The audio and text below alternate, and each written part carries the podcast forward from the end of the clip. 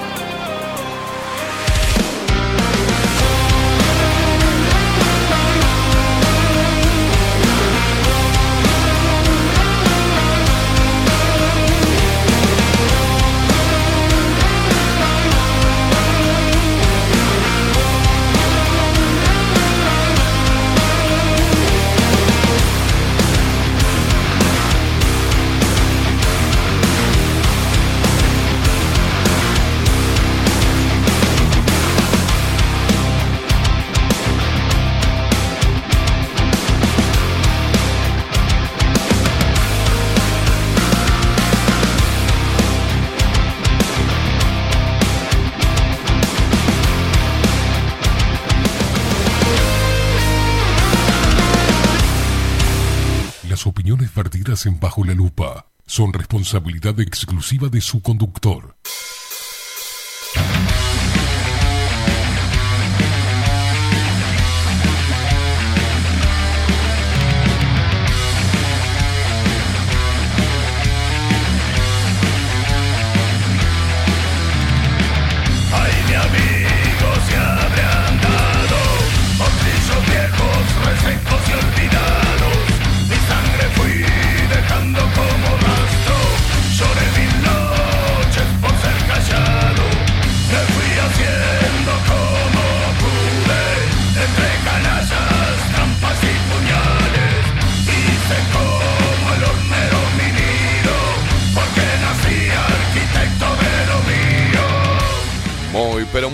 Buenos días. Bienvenidos a un nuevo programa de Bajo la Lupa por aquí por bajo la lupa.uy.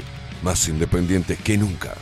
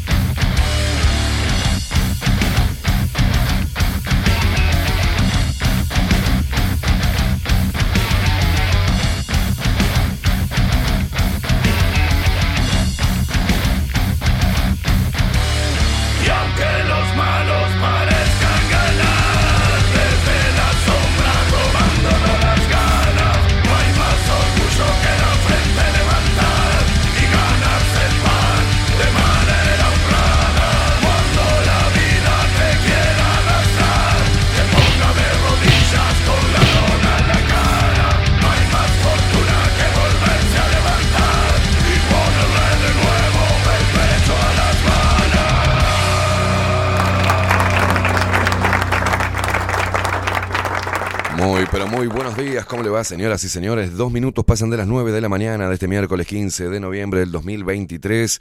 Y Mujica, la puta que te parió. Ah, eh, me salió, me salió un exabriopeto. Me salió un exabriopeto. Bueno, Mujica confesó que votaría más. Ah,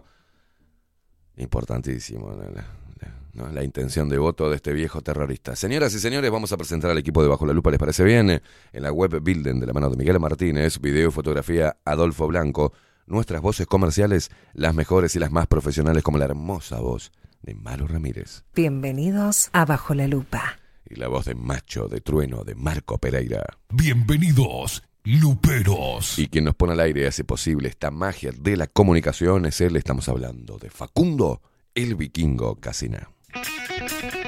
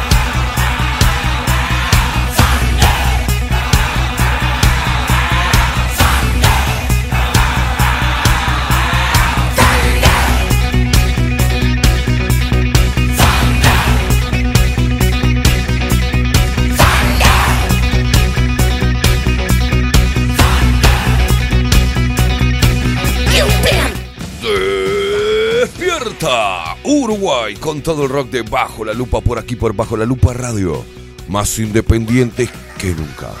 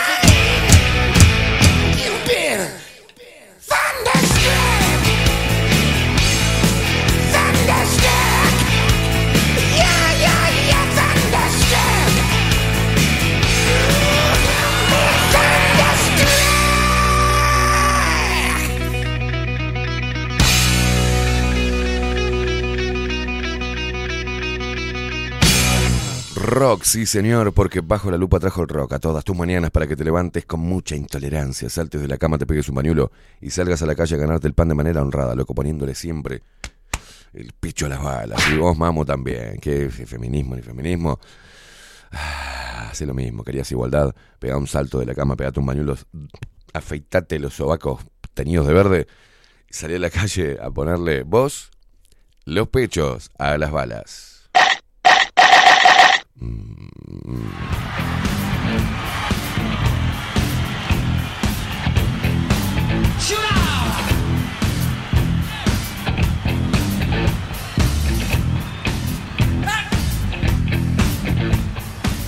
walks down the street, people way down low. Ain't no sound but the sound of his feet. Machine guns ready to go. Are you ready? Hey, are you ready? This, I standing on the edge of your seat the the.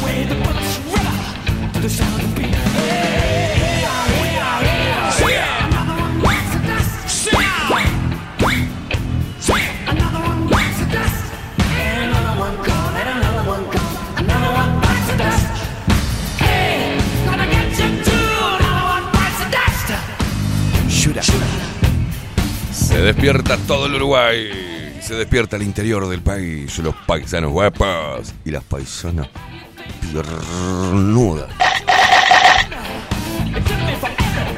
Es una cosa de la...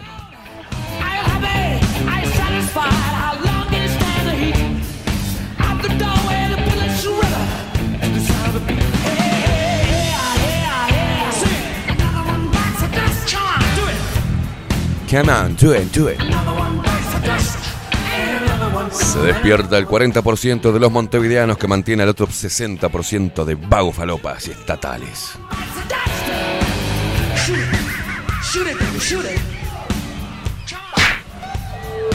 Les duele, ¿no?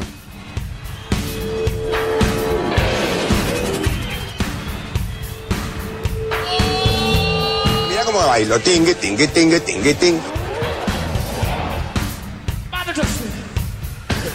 Babachaste, no sé qué mierda dice. Babachaste. La tostada, habla de la tostada, creo.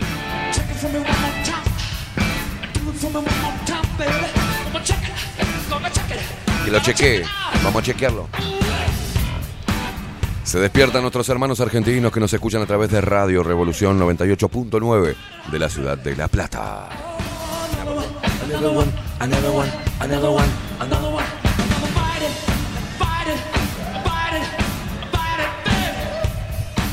Se despiertan los locos que andan desparramados por el mundo, nos escuchan y nos ven a través de nuestro sitio web bajo la lupa.uy y también lo hacen a través de nuestro canal de Twitch bajo la lupa guion bajo uy. Suscribirte, la hermana, fíjate si no te.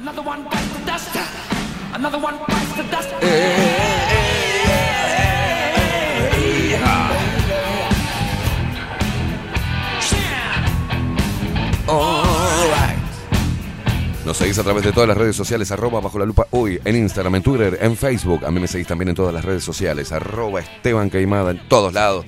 Hasta ahí salgo solo. Hasta en Tito. Haciendo enojar surdófilos.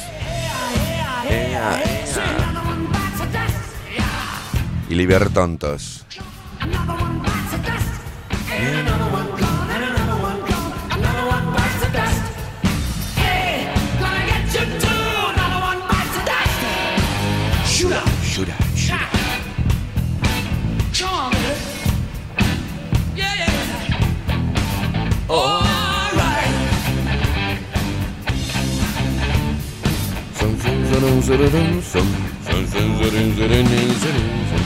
Y te comunicas con nosotros a través de Telegram. Si no tenés la aplicación, es muy sencillo. Se termina todo el problema cuando te la descargas.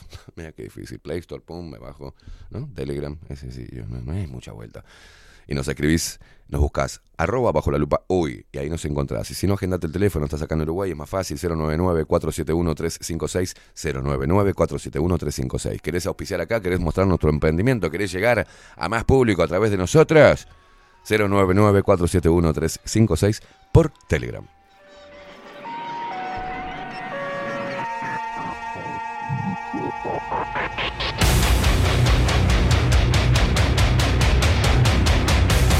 Así está la ciudad de Montevideo. Está pesadito, 18 grados, 10 minutos pasan de las 9 de la mañana y se viene el agua. Hoy está lindo para tortas fritas, para tortas fritas, películas, este, está bueno para las tortas fritas con...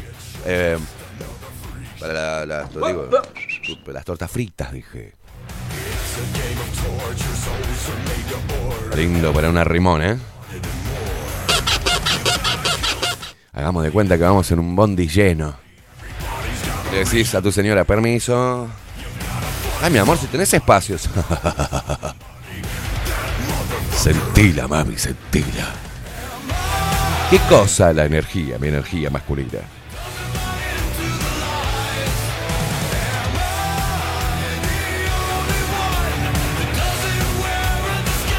Se, está bañando, patearle la puerta del baño, entrar a la ducha. Así. Salí, estúpido. ¿Qué salí, estúpido? Vení acá, vení acá.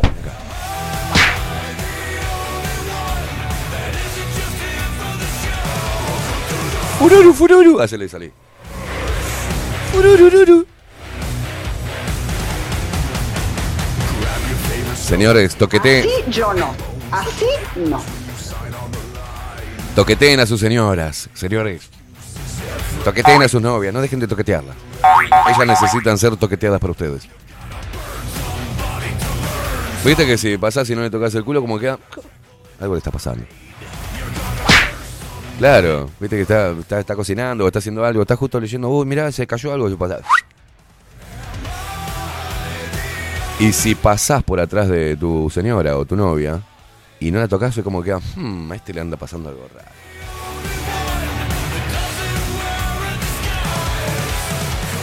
Aconsejo siempre una cachetadita, un cachetadita en la nalguita, una nalgadita. Si es de mañana, suave. porque Una. tuc, Siento la, siento la manito ahí. ¡Ay, estúpido! Puede ser que se haga la enojada que te diga, estúpido, pará un poco, pero le encanta. Porque dice, ¿Qué haces? ¿Qué haces? ¿Qué haces? Toquetense uno a otro, no a ustedes mismos. No hagan eso. Bueno, Mujica, el terrorista, el ex terrorista, y llegó a ser presidente, confesó que votaría a Massa con las dos manos. Agarraría así el voto y... O si no, para amasarla, ¿no? Con las dos manos, si fuera argentino y el candidato le respondió, ay, no me joda que le respondió Massa. Le dijo, Pepe, hasta acá llegaste. ¿Sabes por qué? ¿Por qué votaría Mujica a Massa? Porque Massa tiene conciencia. Que Argentina no necesita cataclismos, sino unión nacional. Ah, yo creo, creo estar presenciando una de las épocas más cínicas, más hipócritas, y donde la demagogia política ha llegado a niveles más abajo no se puede ir.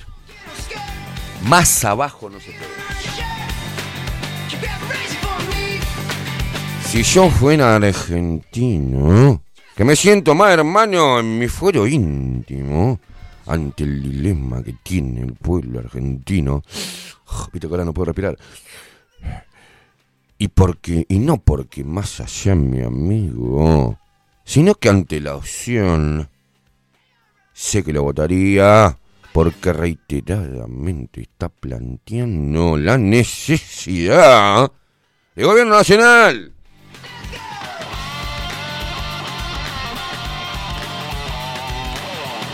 Tiene conciencia que la Argentina no necesita cataclismo, sino unidad nacional, porque ahí tendrá la fuerza. ¿Qué pasa, Pepe? Para un poco, tija. Estoy viejo, tengo una enfermedad monológica. Dale, Pepe, termina. Y ahora cierra los ojos, ¿viste? ¿Viste que ahora se... Tiene conciencia que la Argentina no necesita cataclismo. ¿Qué le pasa? El cataclismo la tiene él. Está catatórico. Porque ahí tendrá la fuerza para salir del drama en el cual está sumergida.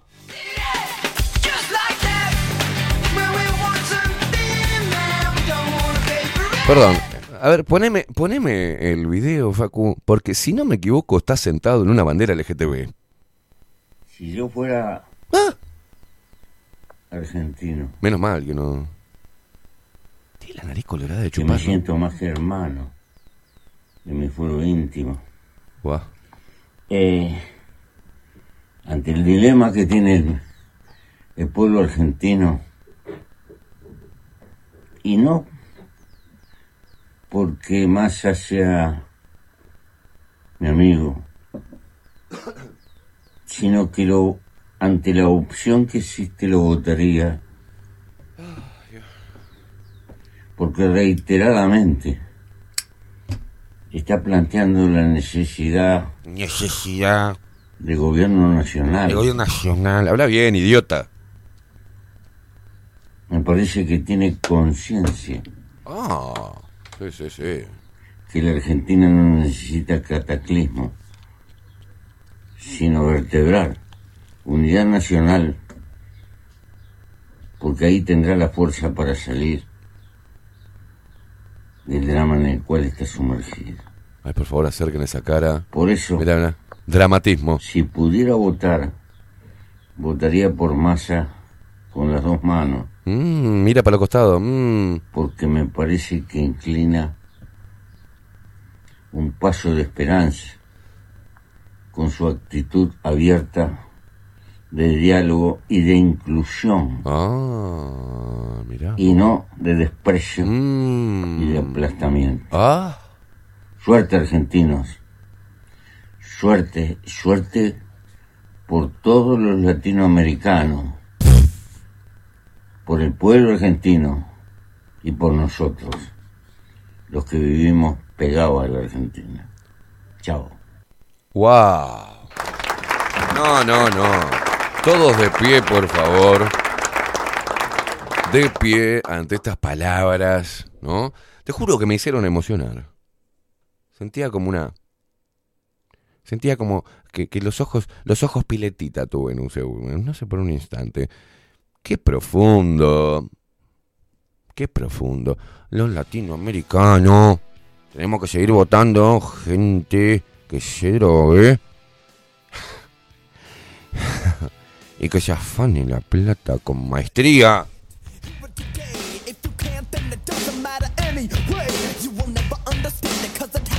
Bueno, eh, en un video emitido que lo acabamos de pasar de su casa, reiteró, si pudiera votar, votaría por masa con las dos manos, porque me parece que inclina un paso inclina un paso de esperanza con su actitud abierta de diálogo y de inclusión, y no de desprecio y aplastamiento. O sea, lo que quiere decir que mi ley quiere aplastar ¿no? ¿no? Y, y desprecia a todo el mundo. Massa no. Bueno, el ex mandatario envió un saludo eh, a la vecina orilla. Suerte argentino, suerte por todos los latinoamericanos. Bla, bla, bla, lo que acabamos de escuchar. ¿eh? Massa le agradeció a Mujica en su cuenta de Twitter. Me muero. Gracias, Pepe, por tu apoyo y cariño por la Argentina. Dijo, ah, maravilloso. Tiene 23.600 me gusta. tiene.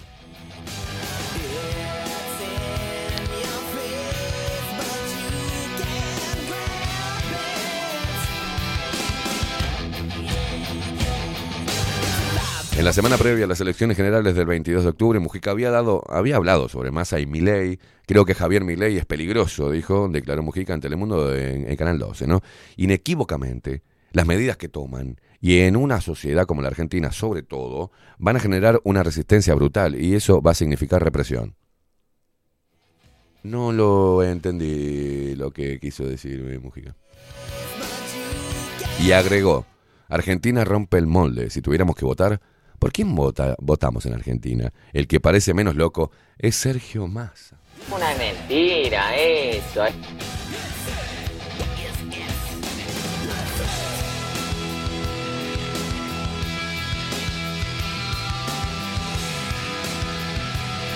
No, hay que tomar, eh, hay que tomar en cuenta la, la visión de un terrorista, ¿no? Un ex terrorista. Y ahora sigue siendo terrorista. Sin armas, ¿no? Pero con esta. No te puedo creer que le contestó la Pato Bullrich. Bullrich opinó sobre el apoyo de José Mujica a Sergio Massa. Ponete de acuerdo, no te entiendo.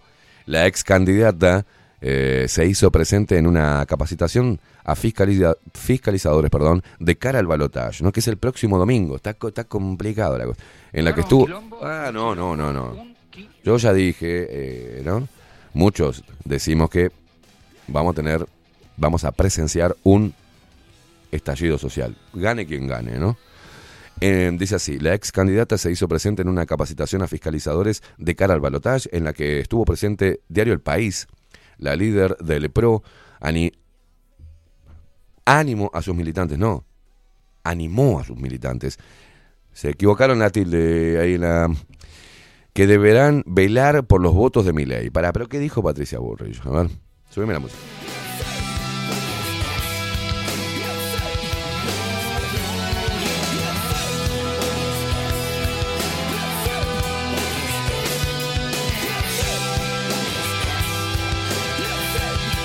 La líder del PRO, que dos días después de las elecciones generales dio su apoyo explícito al candidato de la libertad Avanza, Javier Milei, llamó a los 200 mil, ¿eh?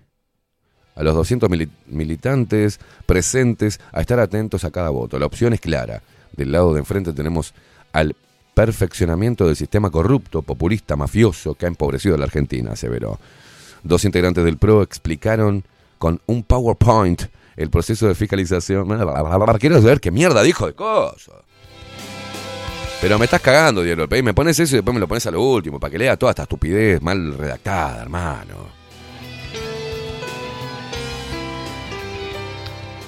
A ver, entonces sigue con la música. Vaya a saber dónde mierda está lo que dijo. Ahora, por fin, a lo último, allá abajo. Dice, ponete de acuerdo. Consultada sobre el llamado del expresidente José Mujica a votar al candidato oficialista Sergio Massa, Bullrich aseguró, la semana pasada Mujica dijo que el gran problema que tiene la Argentina era el extraño fenómeno del peronismo. Y esta semana llama a votar a Massa. Mujica, ponete de acuerdo. No te entiendo, dijo. Un quilombo, un quilombo. Dice, un qui- el peronismo es el gran problema y después llama a votar al problema. ¿Ah? Dice, ¿nos quiere meter en más problemas? Valga la redundancia. Valga la redundancia. Tenía que haber terminado, porque es bruta como un arado, ¿no? La semana pasada Mujica dijo el que el gran problema que tiene Argentina era el extraño fenómeno del peronismo. Que un animal. Dijo, ¿no? ¿Cómo? Mitológico. El peronismo. Un animal mitológico. y ese es el problema de la Argentina. ¿Está? Bueno, pues tiene razón la, la- pato, ¿eh? La semana pasada Mujica dijo que el gran problema que tiene la Argentina era el extraño fenómeno del peronismo. Esta semana llama a votar a Massa. Estamos todos locos. Mujica, ponete de acuerdo, no te entiendo. Dice, el peronismo es el gran problema y después llama a votar al problema. ¿Nos querés meter en más problemas? Valga la redundancia.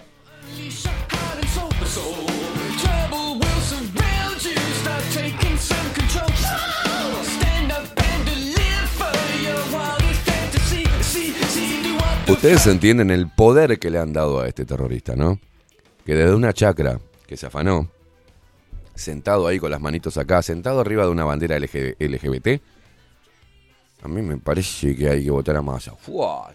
Seguramente, ¿no? Con ese discurso dijo, ah, si el Pepe lo, si el Pepe lo apoya, lo voy a votar. Mi padre seguramente vaya a votar a Massa.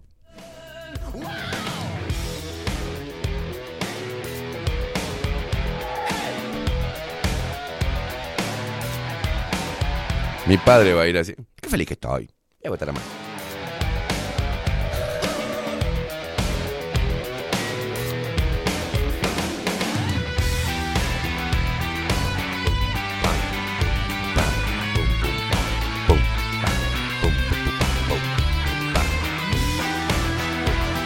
Un viejo, el viejo Mujica, el peón del poder mundial.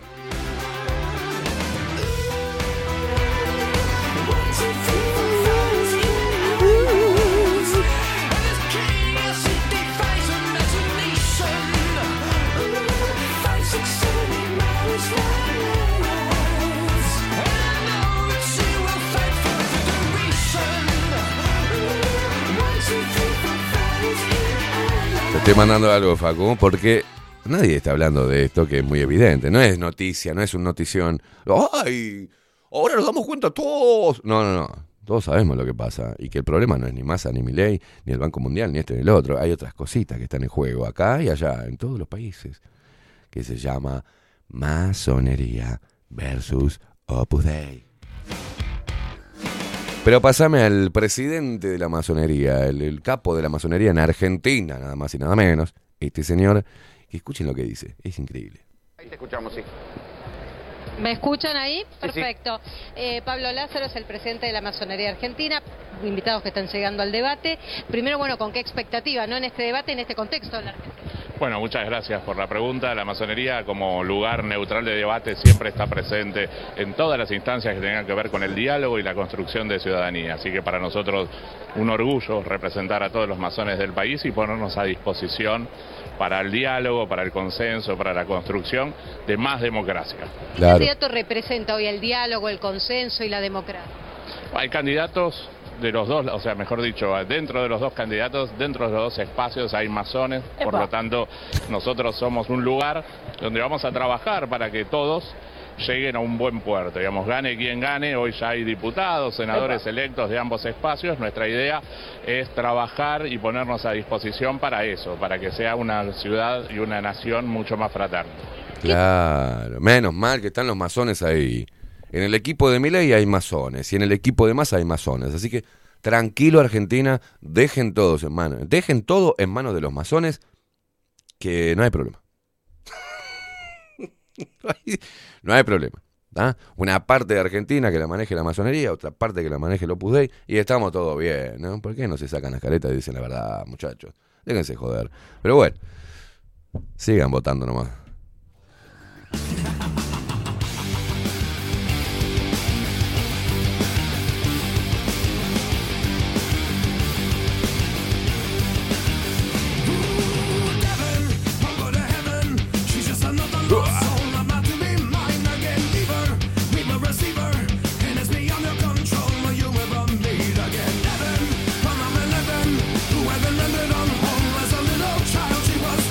Vamos a hacer unos masones, Facu. ¿No? Total, tenemos que meternos en un cajón, ¿no? Tenemos que meternos en un, ataúd. Ellos van a hacer toda una, una ceremonia. Ahí matas tu antiguo Facu, yo mato mi antiguo Queimada, ¿no? Y luego salimos hermanados y recibimos financiación, coso, esto, protección. ¿No? Estamos gileando, Facu. Qué boludo, ¿no? Es una buena opción, no, no voy ni al Partido Nacional, no voy por, ni, por el Partido Colorado, no voy por el Frente Amplio, me voy a hermanar con los masones. ¿No? Es un lugar neutral, dijo. Es un lugar neutral. Tenemos nuestros peones con Milei, tenemos nuestros peones con Massa, estamos tranquilos. Hay diputados masones por todos lados. Estamos bien. Quédense tranquilos, argentinos. Argentinos. Los masones los van a llevar a buen puerto. ¿Qué? ¿Qué miro la pantalla? No, no, no, no, no. No pongas el símbolo masón. ¿Te imaginas así a partir de mañana, a partir del lunes, a partir del año que viene, mira, va a salir el loguito bajo la lupa que lo ves ahí? Eh, ahí. ¿Y el otro, por favor, Facu? Observen ese logo. La masonería con la lupa contenido. Vamos los masones. La putísima madre.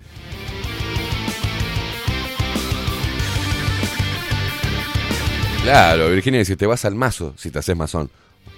Uh, chicaplum. Hacé, No, no, los chistes. Ah, no, no. Atención, paren las rotativas. Mirá el chiste que hizo Virginia Woolf. Es tan inteligente. Te vas al mazo si te haces masón. Impresionante. Tenemos. eh, tenemos una audiencia de nivel, de nivel. Te vamos a. Vení a hacer una columna, Virginia Woolf, por favor. ¿Quién te escribe el libreto? ¿Larry de Clay?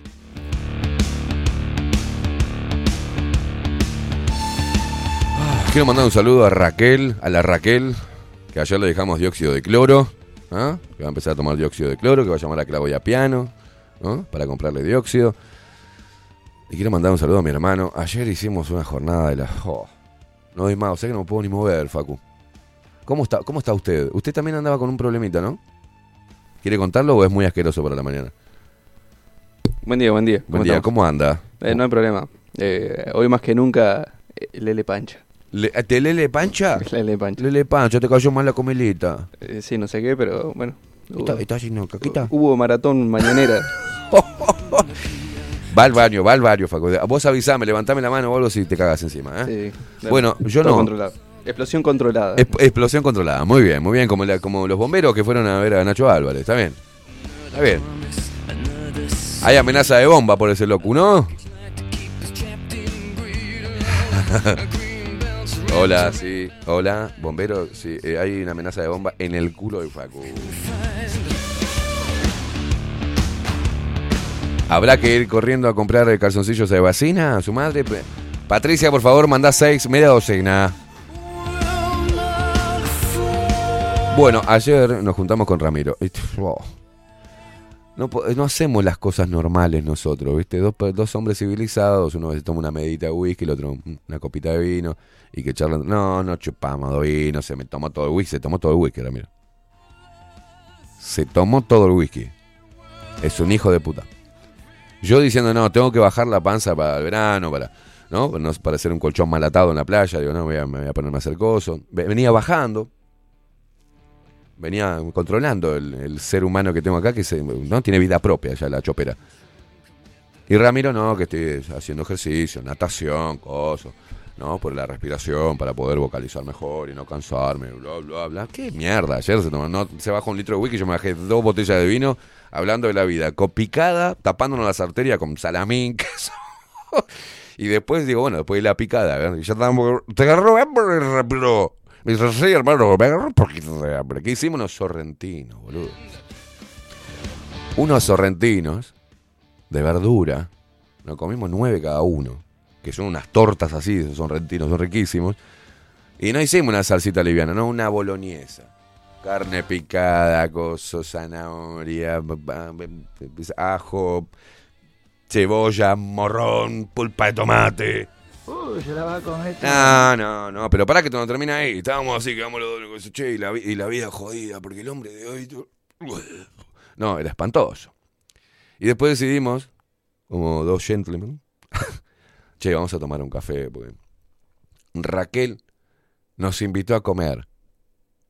La putísima madre, ¿vamos a seguir comiendo? Sí, vamos a seguir comiendo. ¿Qué hizo Raquel? Milanesas con puré. Vos sabés que yo cortaba la, la milanesa y, me daba arcada ya. Estaban riquísimas, pero no, no me entraba más nada. Comimos una milanesa con un poco de puré. Porque es allá en la casa Raquel, para un aperitivo, mm, chupamos cerveza. No podía ni caminar, boludo. No podía ni caminar. No puedo en realidad. Tengo todo eso. No, todavía no hice lo que hizo Facu. ¿Cuándo me vaya? Uh. No, no, no, no, no. Creo que aumenté 3 kilos ayer nomás. Tengo un bebé de 3 kilos adentro. Estoy embarazado. No, no, no. Ya lo pienso y me da arcadas, boludo. Qué manera de morfar.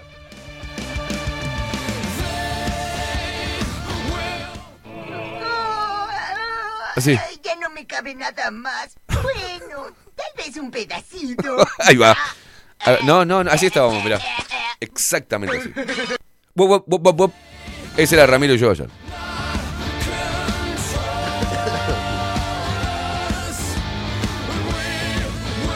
Terminamos en el balcón, ¿viste? ¿Y ¿Sabés que terminamos lo- tomando los vikingos?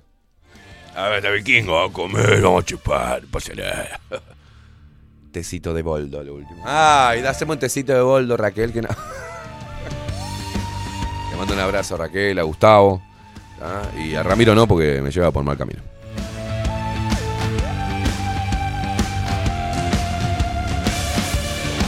Llegué a casa y me prendía el dióxido de cloro, nada más. Cloc, cloc, cloc, cloc, cloc, cloc, cloc, cloc, cloc, cloc. Todavía estoy mejor. Pude dormir ayer. Muy jodido.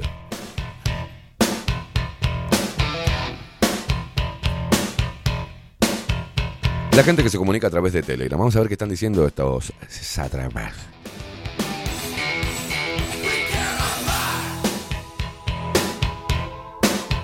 Bueno, no me anda el Telegram.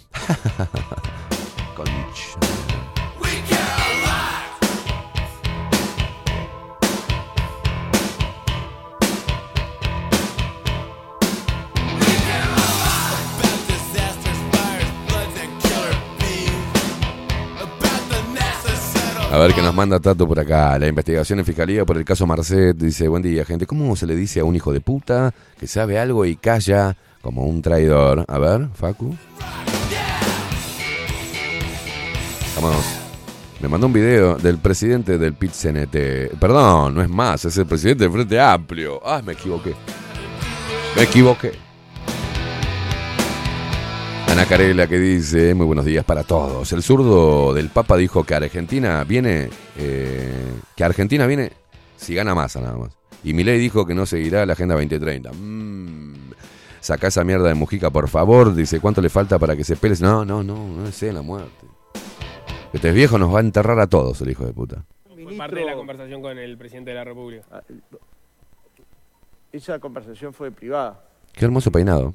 Y, y yo, como No, bueno, dije pero varias dijo- veces, acaba de no- decir que no, no- pero acaba de decir Espera, espera, espera, no entiendo, no entiendo, ¿eh? fue parte de la conversación con el presidente de la República. Ah, Esa conversación fue privada. Oh. Y, y yo, como No, bueno, dije pero varias dijo- veces, acaba de no- decir que no, no- pero acaba de decir No, no, no, ¿qué le pasa? que fue parte de la conversación. ¿Qué le pasó? ¿Vos sabías algo, chingüengüencha? Bien, Marta, bien. Mirá lo que me compré, dice Marta. Mirá, para vos, Barney. Se compró Mujeres que corren con los lobos. Muy bien, Marta. Y también se compró eh, 13 preguntas a la muerte. Tomá. Alejandro Cor. Buen día, familia Lupera. Dice acá, ya llueve. Dice, "Su- ¿en dónde? En Pando. Claro, en Pando. Se, viene la agüita para acá enseguida. El domingo infarta ese viejo. No, no, no, no, no. No le deseen la muerte a Mujica, por favor, que nos está enterrando a todos, de a uno. Buen día, Esteban Facundo. Este, dice Milton. Mm, nublado el futuro de nuestros hermanos argentinos, tanto como el nuestro. Dice, está nublado.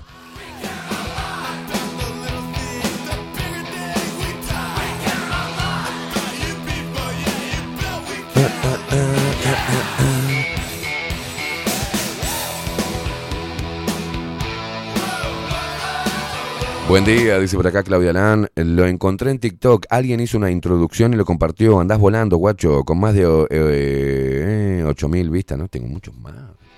8000 vistas en TikTok para mí. Dice, vamos carajo, dicen. Acá me pusieron, ¿qué es lo que está pasando, nuevo hombre? Y me, me subieron el, el video donde hablo de, lo, de la masculinidad. Eso es cierto. Eh, por suerte ahora decir que un video tiene 8000 vistas es un mal video. ¿Cómo, cómo? ¿Es un mal video? Claro. No, Claudita, yo me, te voy a decir, bueno, ¿para qué voy a ostentar las, visibili- la visi- las visualizaciones y las reproducciones que tengo en, mi TikTok? A ver, un poquito TikTok. Acá TikTok en Inis. Y Así tenemos 679.000 este, reproducciones, 822.000, 717.600, cincu- 52.600, 20.900, ¿entendés? 44.000. Disculpame, Cla- 69.000. Disculpame, Claudita, estás 184.000. Disculpame, chiquita. Tengo casi 80.000 seguidores, ¿entendés? Soy re importante ahora porque tengo 80.000 seguidores en TikTok. Tengo casi 500.000 me gustas, ¿entendés? Gracias, eh, Claudita, que nos hace promociones, tanto Claudia como Agustín, que comparten los videos en sus redes sociales. Muchísimas gracias por difundirlo, que la locura que sale de acá.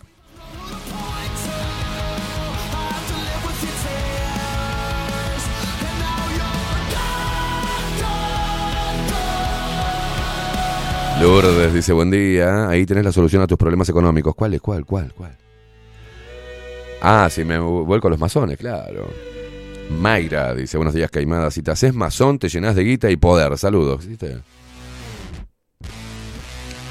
Ramiro, ¿qué dice? Buen día. Mi hermano vikingo dice, qué viejo cínico, se va a morir en la negación. Dice que vaya a lavar esa camisa, el mugriento de Mujica. Dice por acá Ramiro, Dios quiera que nuestros hermanos argentinos dupliquen el no voto de la última vez. Dice, así en una de esas empezamos a copiar algo bueno. Vamos, Ramiro. Mi tía Claudia Barú dice buen miércoles para todos. Esteban Facundo y masistas del orto. ¿Cómo te amo, Clau? ¿Cómo te amo? Buen día, buen miércoles para todos. Esteban Facundo y masistas del orto. Por lo que yo entendí, el Pepe dijo que el fenómeno del peronismo era algo bueno, no malo. Yo lo interpreté así, dice. No me cabe duda que ese sorete nos entierra a todos. Estás brava hoy, Clau. ¿Por qué, ¿Por qué hablas así? ¿Por qué hablas así? ¿Por qué haces eso, Claudia? Si vos te sabes expresar correctamente.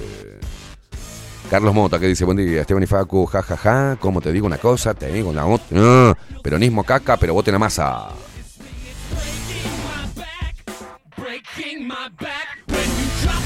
No, Ellis, para un poco. Están todos muy, muy zarpados hoy. Massa y el Pepe que se vayan a la concha de sus madres. No. Paren un poco.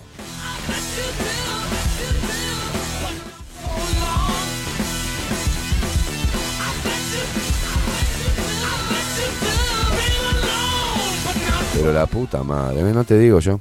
Me manda las fotitos de, de la Elis, la Aita, me manda la foto de su nieto, de Dante. Desde ayer está lastimado, ayer lastimado el ojo, igualmente no pierde el humor y todos los días se despierta seis y cuarto, Dante quincha huevo. Beso enorme y muy buen miércoles. No, no, no, Dante, Georgina y yo, la Aita. No se puede despertar todos los días al pibe a las seis y cuarto. Que no se duerma temprano, despertalo, cachetealo cuando se va a dormir. A las 9 empieza a hacer, ah, tengo sueño. Alborotal. No te dormís una mierda, hijo de puta. Ah, tengo, tengo sueño a las 9. Esta sueño. Dale un café, café jurado. Dale una mamadera de café, que no se duerma hasta las 2 de la mañana. Así por lo menos duerme hasta las 11 de la mañana, otro día. Viste que hay borrego que son hincha pelota, ¿no? Se despierta a 6, a las 6 de la mañana. Te mete el dedo en los ojos, ¿viste? Papá, papá, papá, papá. Me parece que no voy a tener ningún hijo. Ahora me acordé por qué no, no tuve más hijos. No aguanto más.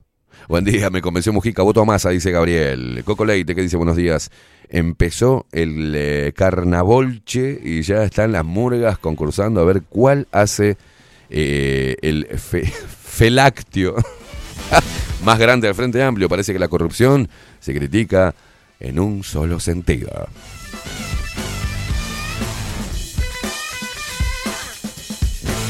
Lilian que dice buen día Esteban y Facu, aquí eh, en aguas dulces, llueve mucho ahora. Ay, ¿cómo está el balneario progre?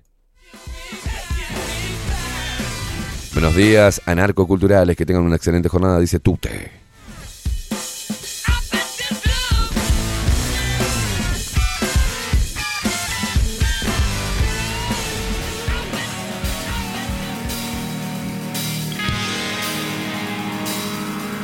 Dice Tato, me excité con el mensaje de Mugriento de Mujica. Se me puso como un gar... No, no, no, no, no, no, no. Después hablan de crisis. Dice, la culpa es de ellos. Allá y acá. Dice, todos los politiqueros son culpables y la aldeanada... Dice, parece no verlo. Argentina duele mucho. Vamos en rumbo... Vamos rumbo al guampazo, dice, choque inminente gracias a los politiqueros amorales, mal paridos, la puta madre que los reparió, puso. Qué dulce que están hoy, ¿eh? Con esa voz. ¿Por qué? ¿Por qué hablan así? ¿Por qué no hablan bien? No hablan correctamente. Estoy re loca, me pone Claudia. Deja de fumar, guacha. Estoy re loca. Debe ser el exceso de campaña electoral de la Argentina y el exceso de estupidez de los uruguayos. Merecemos la extinción, ¿sabes qué? Sí. Nati desde Jacksonville. Buenos días chicos, buen miércoles para todos. Acá lloviendo.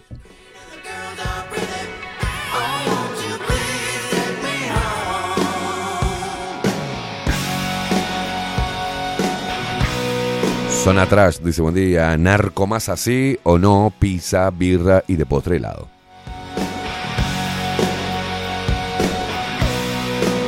Daniel Barrón dice buen día Esteban eh, Facu, el vikingo fluido y Lupero de Ley dice presente en este miércoles nublado. Te digo que después de ver las declaraciones del PP, como siempre, en, es todo un sol. Dice ya tengo el paraguas a mano y quién sabe también el bote inflable.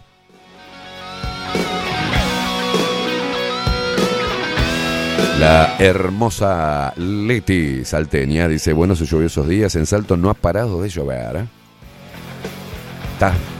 Eso te pasa por querer ver gotas, Leti.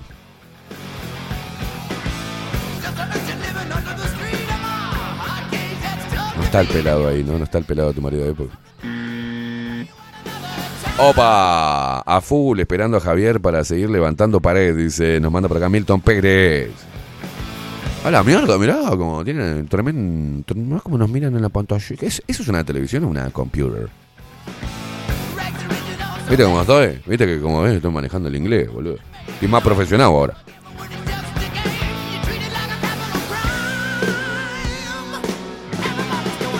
Nati, la duende del lago, la medio polvo, la inspectora de Zócalos, el tarzán de maceta, está ahí del otro lado. Buen día, putifos.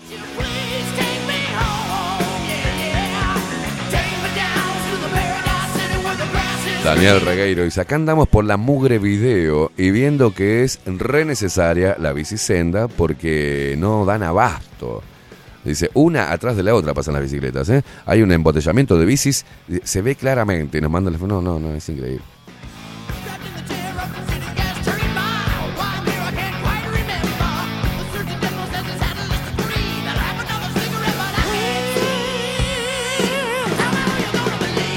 Milton Pérez tiene una PC con una, ¿eh? con una TV de 40 pulgadas de monitor. Tomá. ¡Él lo parioche!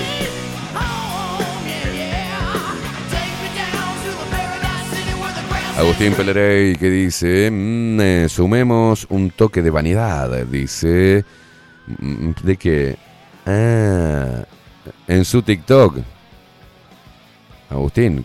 Me- ah, me está mostrando que Agustín comparte mis videos en su TikTok y tiene 67.500 reproducciones, 10.200, no sé qué, dice, presumamos, presumamos.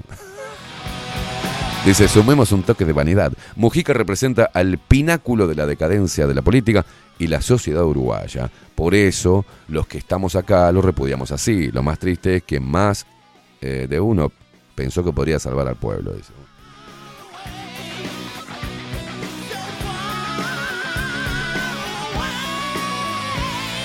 Dice Milton que esa computadora así con esa pantalla de 40 pulgadas es un autorregalo que se hizo. Oh, Nati, haciendo... eh, dice, faltó mocosa de mierda también, dice, porque haciendo haciéndole frente al hermoso refrío acá en el laburo. Pero toma dióxido de cloro, Nati, se te pasa todo. Un sudorcito de pecho y vamos arriba.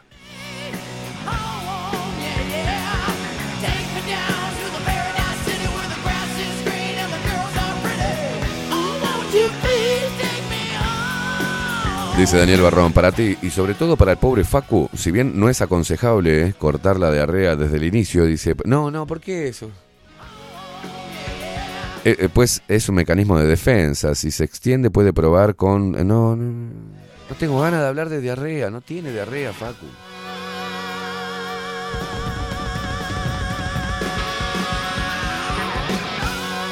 Dentro de minutos nada más se viene Aldo Mazzucchelli y su columna Extramuros.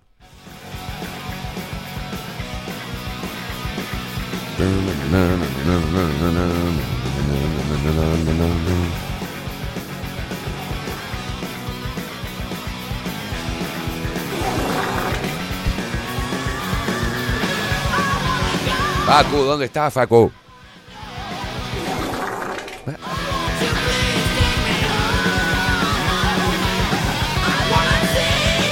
Facu, ¿estás bien? Facu, ¿estás bien, loco?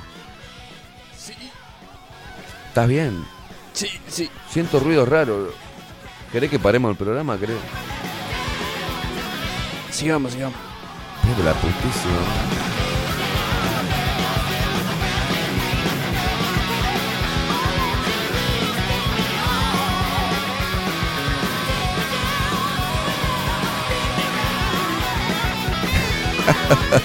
Tato dice, hola negro, morí ayer Esteban cuando satirizaste la información de la incautación de droga que se caía de la camioneta y los esforzados agentes usaron el perro para los perros para hacer una minuciosa búsqueda de un elefante, dice, me caí de la risa, grande. No, espera muy fuerte, boludo. Estás, Eli, deja de putear. Agua de mar y dióxido de cloro. Simple. Buenos días, vamos bajo la lupa, dice por acá Marta. Y coman carne, que eso le. El mercado carne en la vaquilla. Hay que comer carne. Qué rica que es la carne.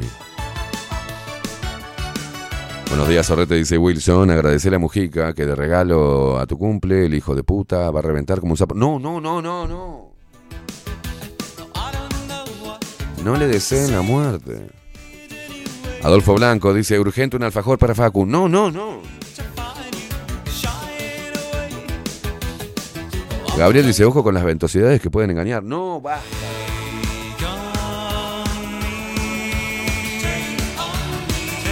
Marta dice, y Hormus. Yo empecé a consumir. Bien, Marta.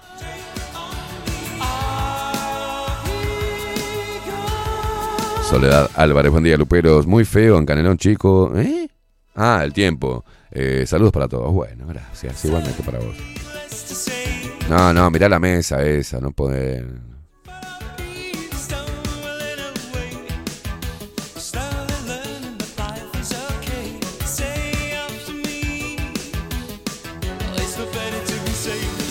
Mirá cómo me bajó el Johnny que me habían regalado, este hijo de puta. Decí que es mi hermano, si no estoy llorando hasta ahora.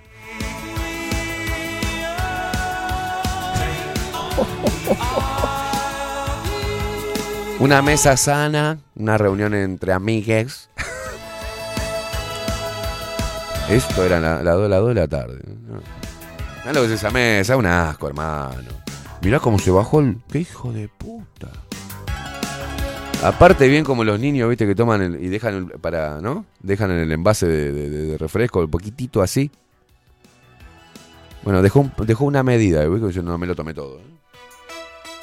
Se clavó todo el whisky.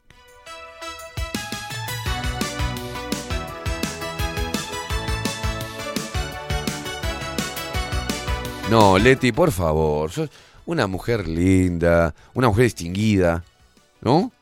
Que vive en Salto, que vive en un condominio. Con servidumbre, no me puede decir, los pedos son. Los pedos con caldo son bravos, Leti, no.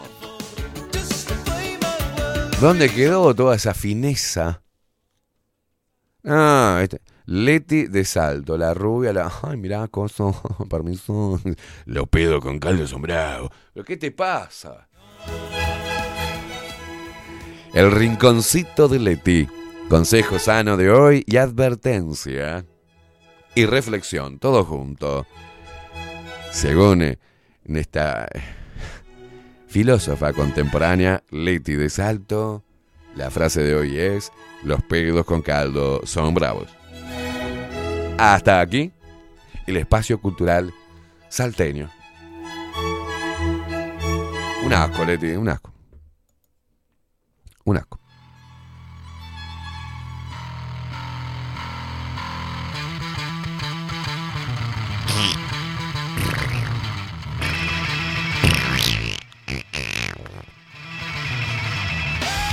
Facu, ¿estás bien?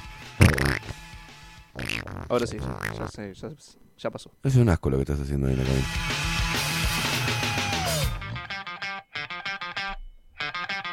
Sororororón.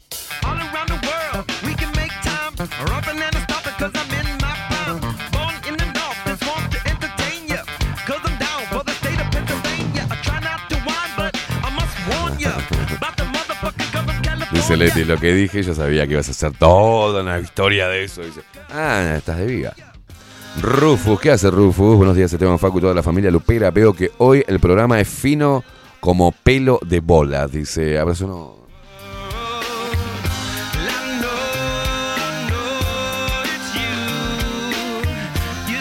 Ana Carela, ¿qué al pedo el programa de hoy? No empecemos por ahí, pues no volvemos más de eso, no nos trae más de ahí.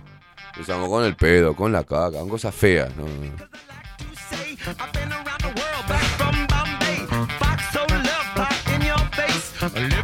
Zona Trash, el argentino, que dice, ustedes aman a Mujica como nosotros a Cristina. Sí, seguramente. Exacto. Fernando Ramos dice, mirá vos. Dice, buen día, mirá vos. A Mujica le gusta el Pinocho. Al viejo sentado sobre el LGTB, sí. Porque eh, soy inclusivo. Hay que comer pescado también de pescadería el italiano.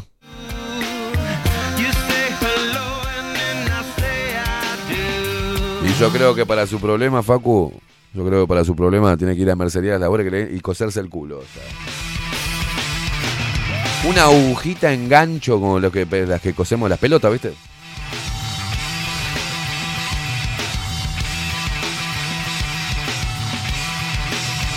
El programa de hoy, dice Tato, es tan distinguido como el Pepe hablando de moral.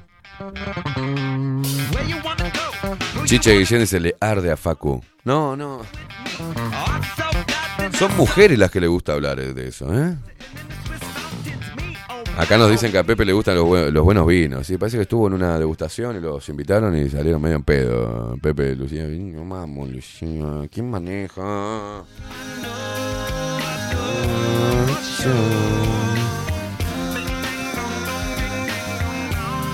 Daniel Barrón dice, "Tam- tal vez sea aconsejable instalar un extractor en la cabina para evitar la contaminación atmosférica y cualquier posibilidad de desmayo.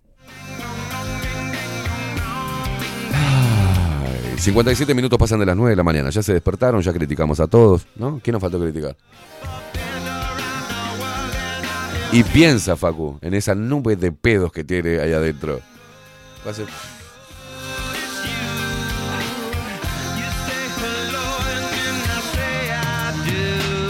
Mirá el techo buscando inspiración.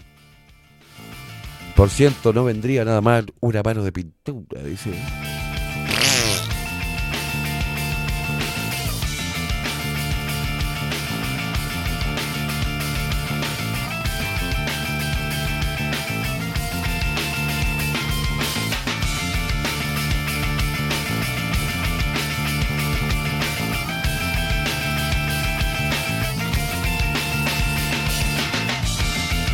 Bueno, Darío, Da- Darío, Darío da Rodríguez fue excesado y ya no es más el de T de Peñarol.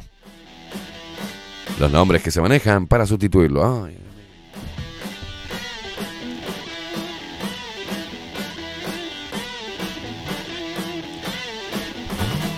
Vamos a la encuesta, la última encuesta de cifra. Se cotizan las encuestas.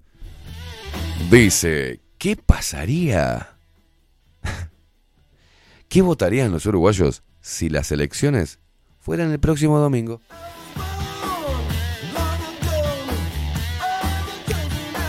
Según el resultado nos vamos a dar cuenta quién pagó la encuesta.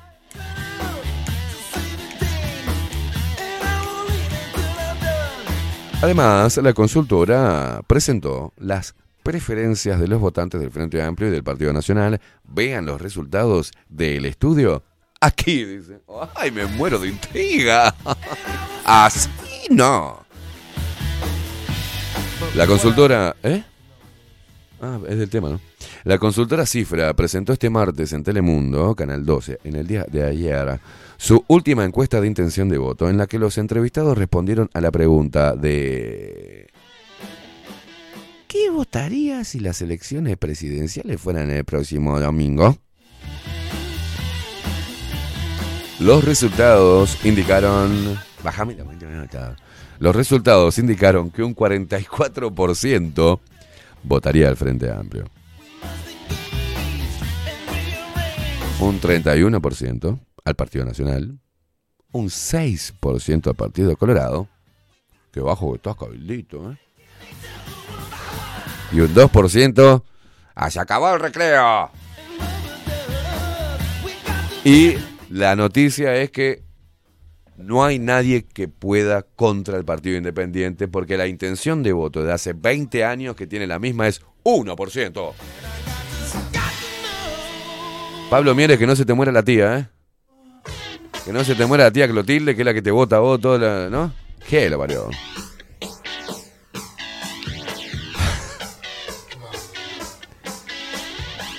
Me encanta. Yo me imagino el. ¿No? Si llaman por teléfono. Yo me imagino la cara de los. Telemarketers.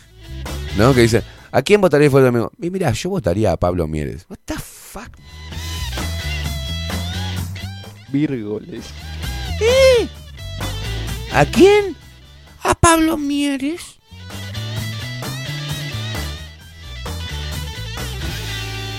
Se ve que es la cuota que pone el Partido Independiente para que las encuestas, ¿viste? Saca la platita, toma, meteme ahí, porque ¿quién va a preguntar por Pablo Mieres? Claro, boludo. Estos son los que pusieron, mirá, estos son los que ponen la plata. Pusieron la plata. Puso el Frente Amplio, ¿viste? Para salir ganador y le dijo, che, Partido Independiente, me sale 60 mil dólares la... Ah, yo tengo 10 mil, dijo. Está, el 1% para vos. Te pongo en la cuenta. Bueno, esto está así. Si el domingo que. Si, si las elecciones para. ¿no? Eh, fueran. acá en Uruguay estoy hablando. Esto va a pasar en Argentina, ¿no? Pero si. Bueno, que si fueran en forma paralela. Y acá también hubiese eh, elecciones el próximo domingo. Según la encuesta de cifra, ganaría el eh, Frente Amplio.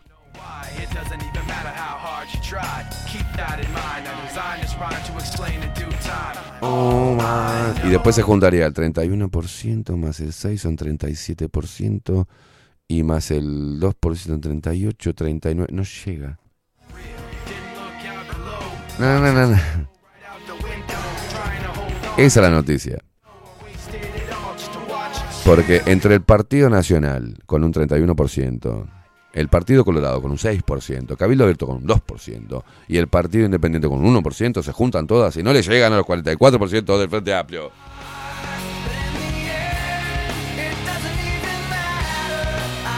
Quedaría 44% para el Frente Amplio, 42% para la coalición multipartidaria.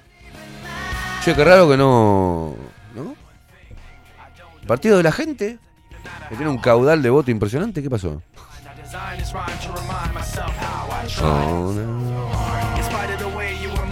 Ahí va, sumados, los partidos de la coalición de gobierno alcanzan un 41%. Y esos tres puntos porcentuales de diferencia entran dentro del margen de error, dijo Mariana Pomies, directora de Cifra. Con la cual Aldo Silva se hace pichí cada vez, ¿viste? Que se ponen. Ay, Mariana, vos me decís que. Sí, sí, Aldo, te digo que. Ay, está algo raro ahí. Sí, sí, sí, sí. Hay como una tensión sexual entre ambos. Aldo, mirá lo que te iba a decir. ¿Qué Mariana? Le dice. Nada, que mirá vos este dato importante. A ver, Mariana, decime. Creció 1.2% la intención de voto de Luis. ¡Ay, me muero! La intención de voto, si las elecciones fueran hoy, Frente Amplio, eh, en el Partido Nacional 31%, Partido Independiente, eh, histórico 1%, Cabildo Abierto 2%, che, no tenían 12, perdieron 10%, uh, y el Frente Amplio 44%. Qué conti, qué feliz que estoy. ¿Usted está feliz? ¿Usted está feliz? Yo estoy feliz. Seamos felices entonces. Acaba de llegar Aldo Matsukeli. Se viene después de la pausa su columna Extra Muro. Ah, para que damos unos, unos datitos más. En el Frente Amplio, el 39% dijo que prefiere a Yamandu Orsi, el 19% a Carolina Cose, el 2% a Mario Verga, hará un 9% dice otros, otros nombres que ninguno alcanza al 1% y casi a un 31% no tiene candidato. Casi el 31%, 31% no tiene candidato preferido.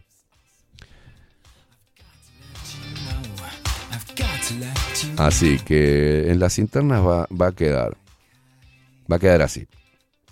Después de las internas vamos a tener los siguientes candidatos a la presidencia. Yamandu Orsi, por el Frente Amplio. Álvaro Delgado, el monje negro este, por el Partido Nacional. No estoy muy seguro, pero creo que Bordaberry, en el Partido Colorado.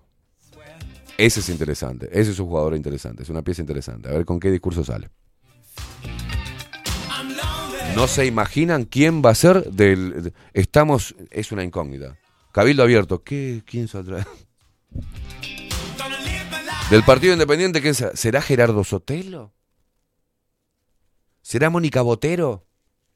Siguen estando ahí todavía, ¿no? Porque desaparecieron del...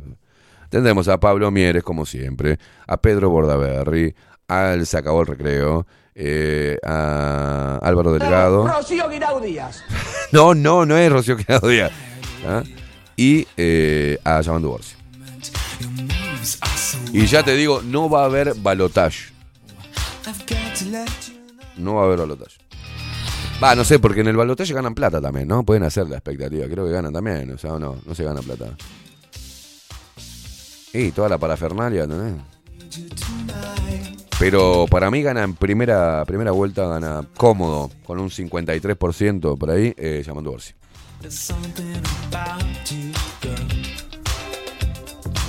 Acordate lo que te digo hoy, ¿eh? 53%. Gana en primera vuelta, sí, pero haciendo la plancha. 20 años haciendo idiota a la gente, imagínate.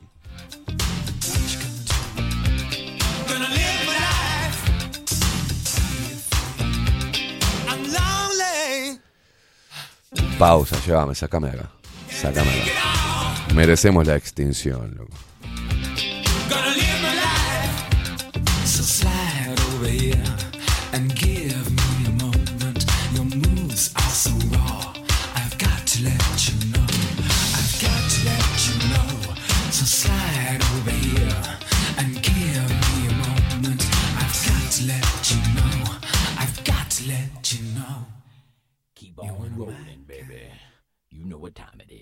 you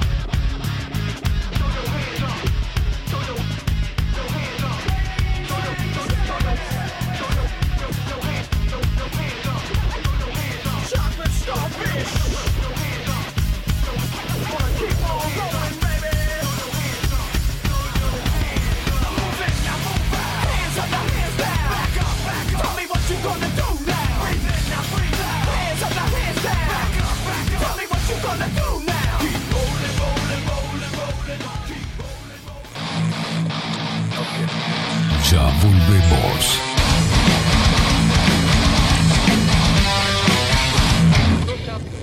La imagen lo es todo. Adolfo Blanco, fotógrafo profesional. Una buena foto guarda tus recuerdos y también puede vender tus productos. Cobertura fotográfica de cumpleaños, bodas, eventos empresariales, retratos, books, fotos de productos, fotos para web. Fotógrafo profesional, Adolfo Blanco, 099 150 092. Mercado de Carnes La Vaquilla. Ofrece a sus clientes los mejores cortes y la mejor atención. Ventas por mayor y menor. Descuentos especiales a parrilladas, colegios y caterings. Envíos sin cargo. Teléfono 2-208-9877. Horarios de lunes a sábados de 7 a 13.30, de 17 a 20 horas. El tierno sabor de nuestras mejores carnes a su mesa. Mercado de Carnes La Vaquilla. Avenida San Martín, 2555. Teléfono 2-208-9877. Envíos sin cargo.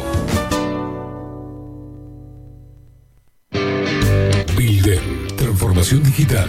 Creamos la estrategia de transformación digital para que tu empresa avance y se adapte a los desafíos de hoy. Desarrollo y posicionamiento web, community management, planes de marketing digital. Builder. Transformación digital. Comunicate al 094 400 060 o escribinos a hola arroba builden.uy. Café Jurado, directamente desde la planta hasta su propia taza, siempre garantizando la mejor calidad. Café Jurado, su cuerpo, su intenso sabor y su aroma hacen de nuestro café un placer único. Desde 1912, pasión por el café. Estudio Jurídico Notarial, Perezcal y Asociados. Más de 25 años de experiencia en todas las materias, representando a estudios nacionales e internacionales. Una amplia trayectoria en materia penal, sucesiones y reivindicaciones. Más de dos décadas de experiencia recuperando terrenos ocupados. Torre Gorlero, oficina 20, 21 y 22. 099-309-319. Estudio Jurídico Notarial, Perezcal y Asociados. Mostrá tu mejor sonrisa. En Timbo, consultorio odontológico, te ofrecemos la atención y todos los tratamientos necesarios para recuperar tu salud bucal. Reserva tu consulta diagnóstico sin cargo al 099-750-182. Te esperamos en Colonia 1181, oficina 505, esquina Cuareim. Nombrando a Bajo la Lupa, obtendrás un 10% de bonificación. No postergues más la sonrisa que te mereces. Timbo, consultorio odontológico. 099-750-182. Mercería Las Labores. La mercería más antigua del país, desde hace más de 100 años junto a vos. Tristán Baja 1524, abierto de 9 a 19 horas. Visítanos en www.lanerialaslabores.com.uy. Facebook, Mercería Las Labores. En Instagram, Mercería Lanería Las Labores. 094-893-881. En artículos de mercería y lanería, lo que no encuentra aquí no existe. Saint Germain, productos naturales, nace a partir del estudio del impacto negativo y perjudicial que genera en el cuerpo humano el uso cotidiano de productos sintéticos. Por esta razón, trabajamos orientados a la cuidadosa selección de materias primas de origen natural y libre de tóxicos, ofreciéndote una amplia gama de productos para tu cuidado personal y el de tu familia. Arroba Saint Germain Cosmética Natural. Saint Germain es tu alternativa natural. Claravisión. Somos una empresa joven con un equipo de profesionales con más de 30 años de experiencia en la toma de visión y en la adaptación de lentes de contacto. Nuestra misión es mejorar la calidad de vida a través del trato profesional y personalizado con nuestros clientes, satisfaciendo sus necesidades y resolviendo sus dificultades de visión.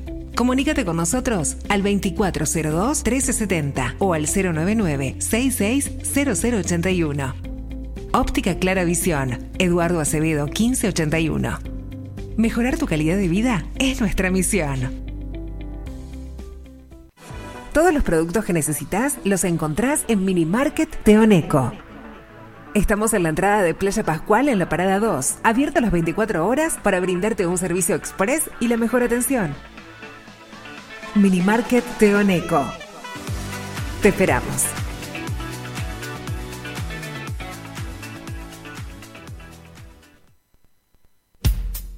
Wolfer Contenedores. Realizamos oficinas, viviendas y proyectos a medida. En Wolfer Contenedores armamos el proyecto para tu vivienda con uno o más contenedores. Visita nuestro showroom en Ruta 1, kilómetro 155-500 y elegí tu vivienda.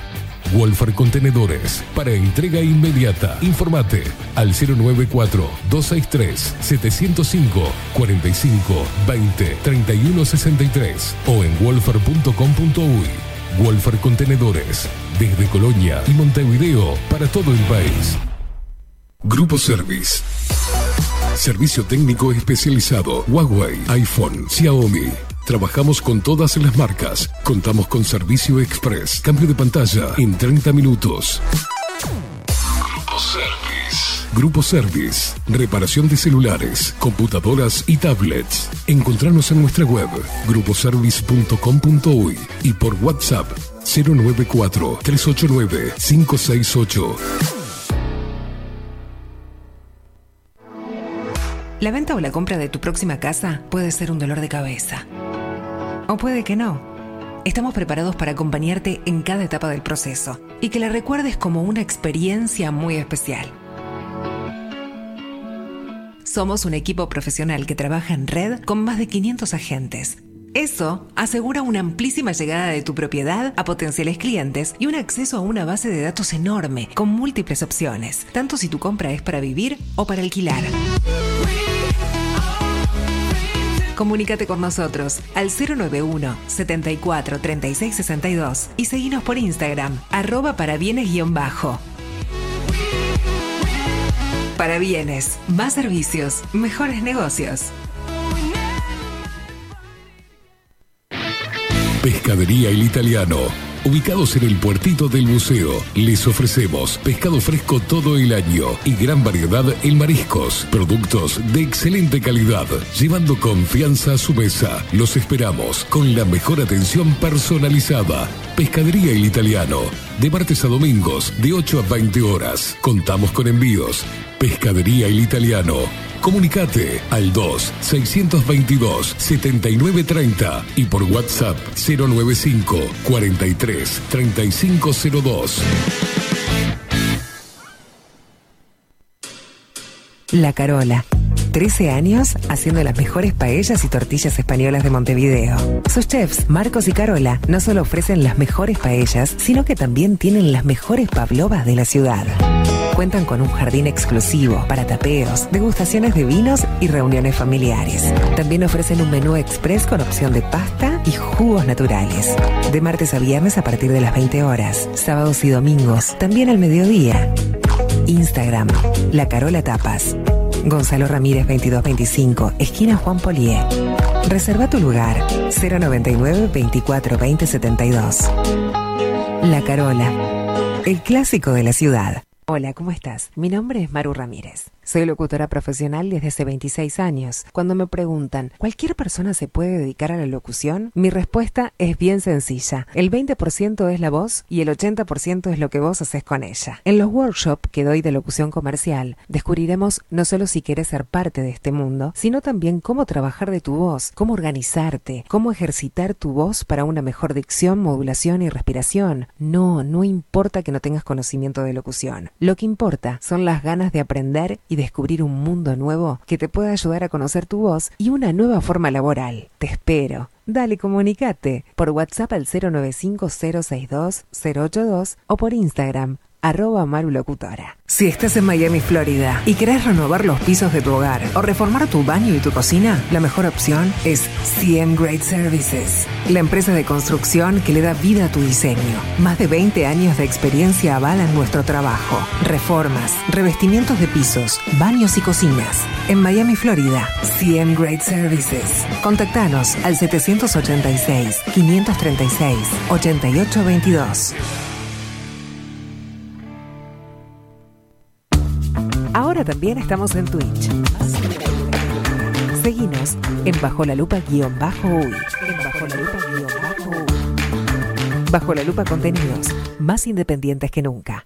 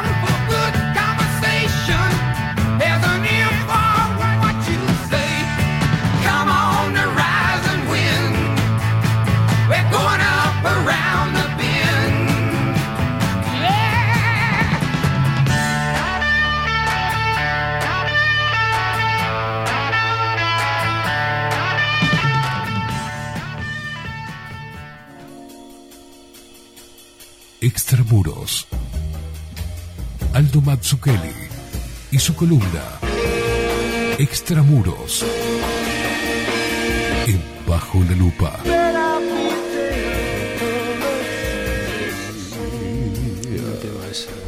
Temón. Aldo Mazzucchelli, ¿cómo le va, señor? ¿Cómo anda? ¿Cómo va? ¿Cómo Bien. andan? Vino de, de, de ¿qué, qué? Eh, una capera mostaza sería. ¿no? Mostaza, ¿eh? Mostaza, Nunca mostaza lo hubiera merlo. dicho. ¿Mm? Mire usted. Si usted dice. Usted sé que es- como es más femenino que yo, tiene más sensibilidad para los colores. Pa- ¿Para usted qué color es? Macho, cabrío, a ver. Pa- Para mí es amarillo. No, no. Amarillo verdoso. Para mí es, este, sí, am- no sé, ni, ni me doy cuenta, una cantidad de campera que agarré porque vi que estaba por llover. Bien. Pero... Hombre precavido vale por dos. Mm. Bien. ¿Cómo anda, Mazuka? Bien. Vino, vino sin... Eh, no tengo tema. No tengo idea. ¿De qué Texto libre. Ni idea. Texto libre. Verso libre. Verso libre ahí. ¿De qué quiere hablar? De lo que usted quiera. Pregúnteme algo. ¿Cómo anda? ¿Cómo anda Su- sus cosas bien allá? ¿Sigue con la construcción? ¿Eso está todo bien? sí, sigo. Eso. Bien, bien. Avanza. Avanza, avanza. Ya está. Es todo lo que vamos a hablar del Bien, tema. la- ¿Qué más? Bien. Eh, ¿Qué comió ayer? Soy un periodista incisivo. Ojo. No, estaba pensando, a ver, vamos a tirar una idea, pero no, no tengo de verdad una columna, no tengo una, Bien. una opinión. Bueno, una opinión tengo cualquier cantidad, va- vagones, pero, pero sin querer me salen. Sí, sí. Pero me doy cuenta de que Son casi, las opiniones son casi Mire, exabruptos. hice la columna de la vez pasada, columna, no sé si se llama columna. Es una especie de ensayo oral, ¿verdad? Bien. Como, como bueno. Eh, entonces. Como dijo Mole- Mónica Lewinsky. Ahí va. Entonces, eh, después dije, ¿para qué me meto con estos temas? Y en realidad no hay necesidad de discutirlos. O sea, hay algo que la discusión misma ya es un problema. A ver. No, no, está bien. Entonces dejémoslo, porque si lo discutimos estoy siendo contradictorio con lo que igual capaz que algo sale. Pero después que es de eso, ayer un amigo me mandó una columna que escribió un profesor de Facultad de Comunicación, que no voy a nombrar porque no, no lo merece, digamos. Es tan idiota la columna, tan primaria y primitiva. Y salió de un diario acá en Uruguay y me hizo pensar, una vez más, en el, en el nivel de esta cultura oral, digamos, en la que vivimos. ¿no? Sí. En donde, se, digamos, si usted no tiene la capacidad metafórica de decir algo interesante improvisadamente, cosa que mucha gente tiene, ¿no? Estoy diciendo que muchísima gente tiene. En las Por- redes por uno lo ve a cada rato, sobre todo a través del humor, que es buenísimo. Mm. Es, es como el recurso, el humor es como el último recurso de la humanidad. O sea, cuando todo se perdió todavía se puede hacer un chiste Mm. y algo queda, se salva algo. Claro. O un poema, se puede hacer un poema también y algo se salva. Mm. Porque no tienen la presión de...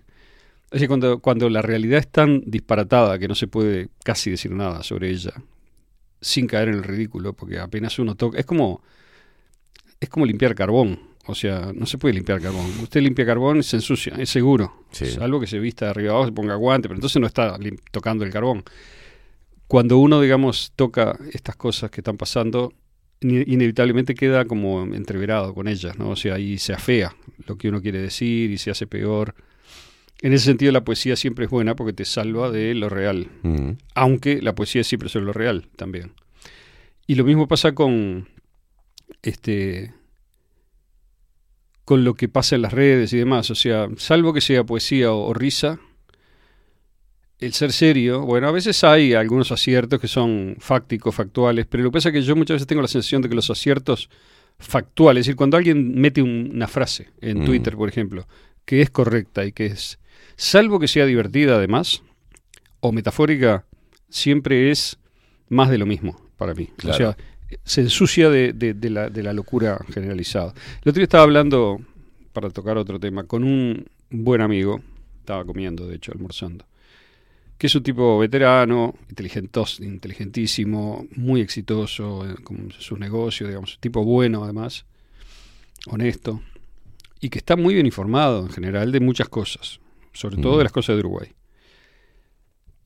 Pero entonces cuando salió el tema Israel, que yo no lo toqué, salió por ahí en algún lado al final de la, en la sobremesa, lo vi que la posición de él era, ta, o sea, no, no voy a defender lo que está pasando en Gaza porque es horrible.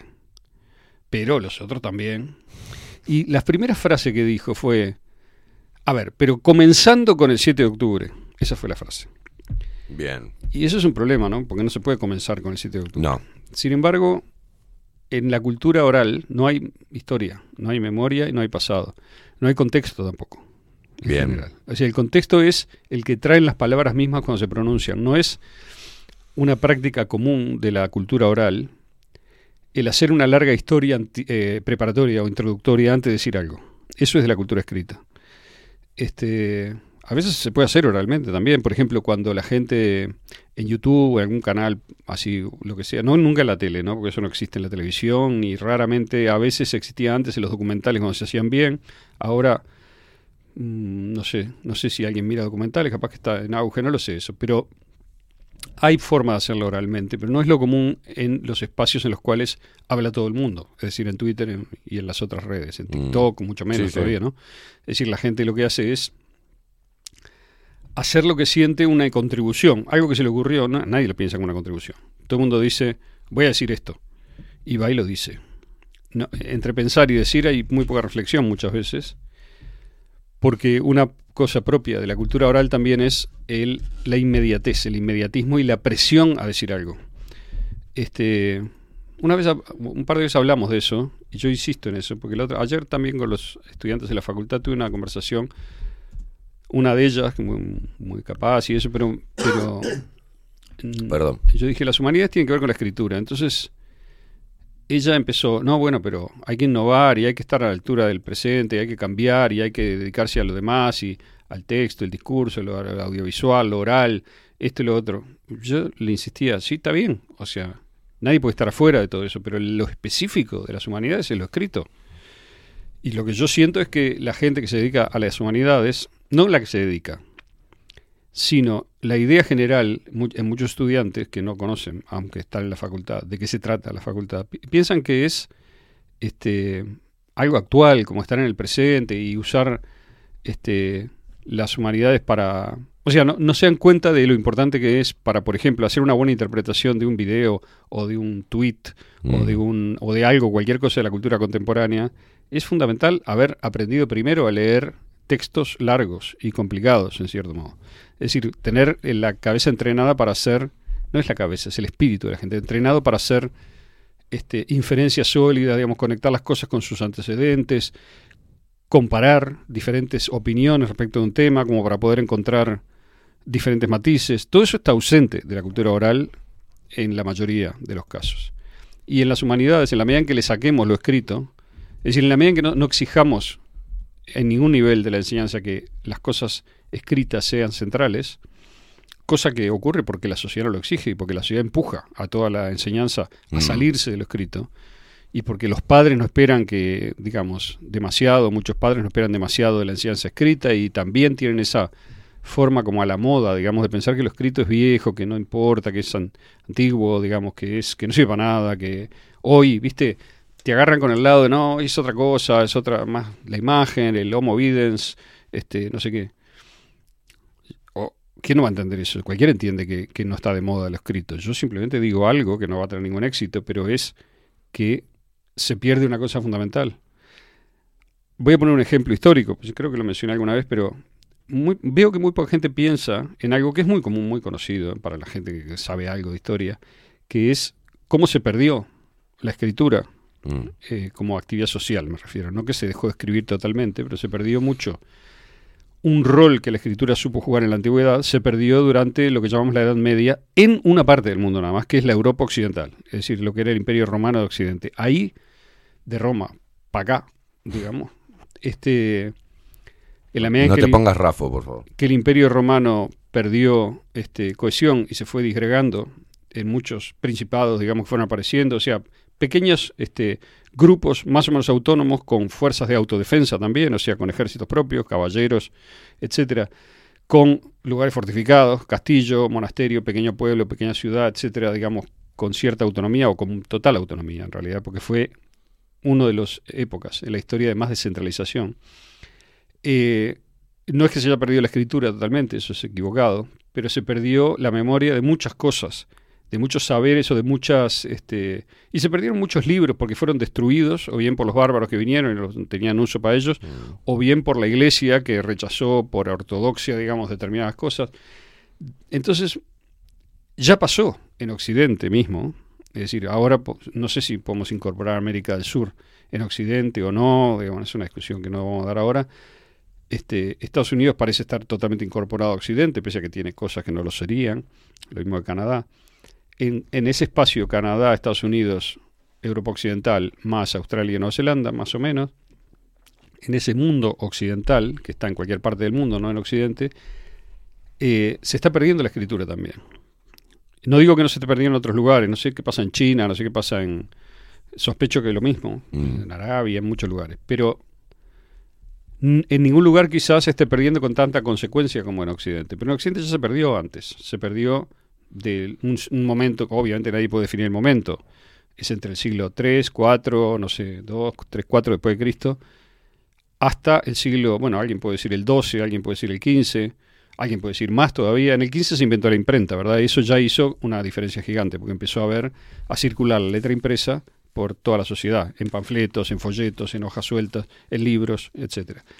Antes de la imprenta hubo dos o tres intentos en la Europa de Carlomagno o en la, en la España de Alfonso el Sabio, etcétera, de hacer traducciones ya de textos, este, obviamente siempre estamos hablando de manuscritos, ¿no? que existían desde la antigüedad en poder de, por ejemplo, árabes. Los árabes tuvieron su edad de oro, digamos, mientras Occidente estaba eh, sin eh, ese tipo de cultura escrita. Eh, y también, yo diría, no, no es que la sociedad, bueno, esto no, no me quiero meter en esto porque es delicado, pero la sociedad no era tampoco demasiado, no había grandes sociedades, por lo cual la idea de que la, de que la oralidad en el sentido asambleístico y tal era muy activa tampoco es cierta porque no había espacio para eso en la mayoría de los lugares. Eran más comunicaciones entre gente que se conocía todos de cerca y eran pocos, ¿no? Y que tenían una idea del resto, de los demás núcleos cercanos más o menos. En fin, pero quiero decir que ya se perdió la escritura en el Occidente y se recuperó. Entonces la gente que piensa que no se va a perder ahora, no sé por qué lo piensa, porque ya se perdió para empezar, pero además, ¿por qué no se va a perder si ya se perdió otra vez antes? Es decir, la idea de que ahora tenemos ya la escritura arraigada como una práctica social y que y el tipo de persona que trae la escritura es un tipo de persona particular. No estoy diciendo mejor, ¿eh? no, de verdad no digo mejor pero es distinta y tiene cosas que la enriquecieron y cosas que quizá esté bien perder, no lo sé. O sea, no estoy diciendo que es un absoluto, pero me parece que muchas de las ideas de la modernidad, como por ejemplo la libertad, la responsabilidad individual, la reflexión, la capacidad crítica, esas cosas dependen mucho de la escritura. De hecho, las sociedades, tal como las conocemos, antiguas, anteriores al uso digamos, de la escritura como herramienta de conocimiento, como cosa que pasó en Grecia y antes había pasado en Mesopotamia y en Egipto, eh, y en China, por cierto, es, y en India, bueno, esas sociedades, por ejemplo, la grie- griega arcaica, no es un- era una sociedad típicamente oral, de un funcionamiento que por lo que conocemos, por las descripciones de antropólogos, por documentos que hay, por los comentarios de los mismos este, personas que vinieron después, por ejemplo, Platón y otros, era una sociedad muy parecida a la que tenemos ahora, con todas las diferencias abismales que hay tecnológicas.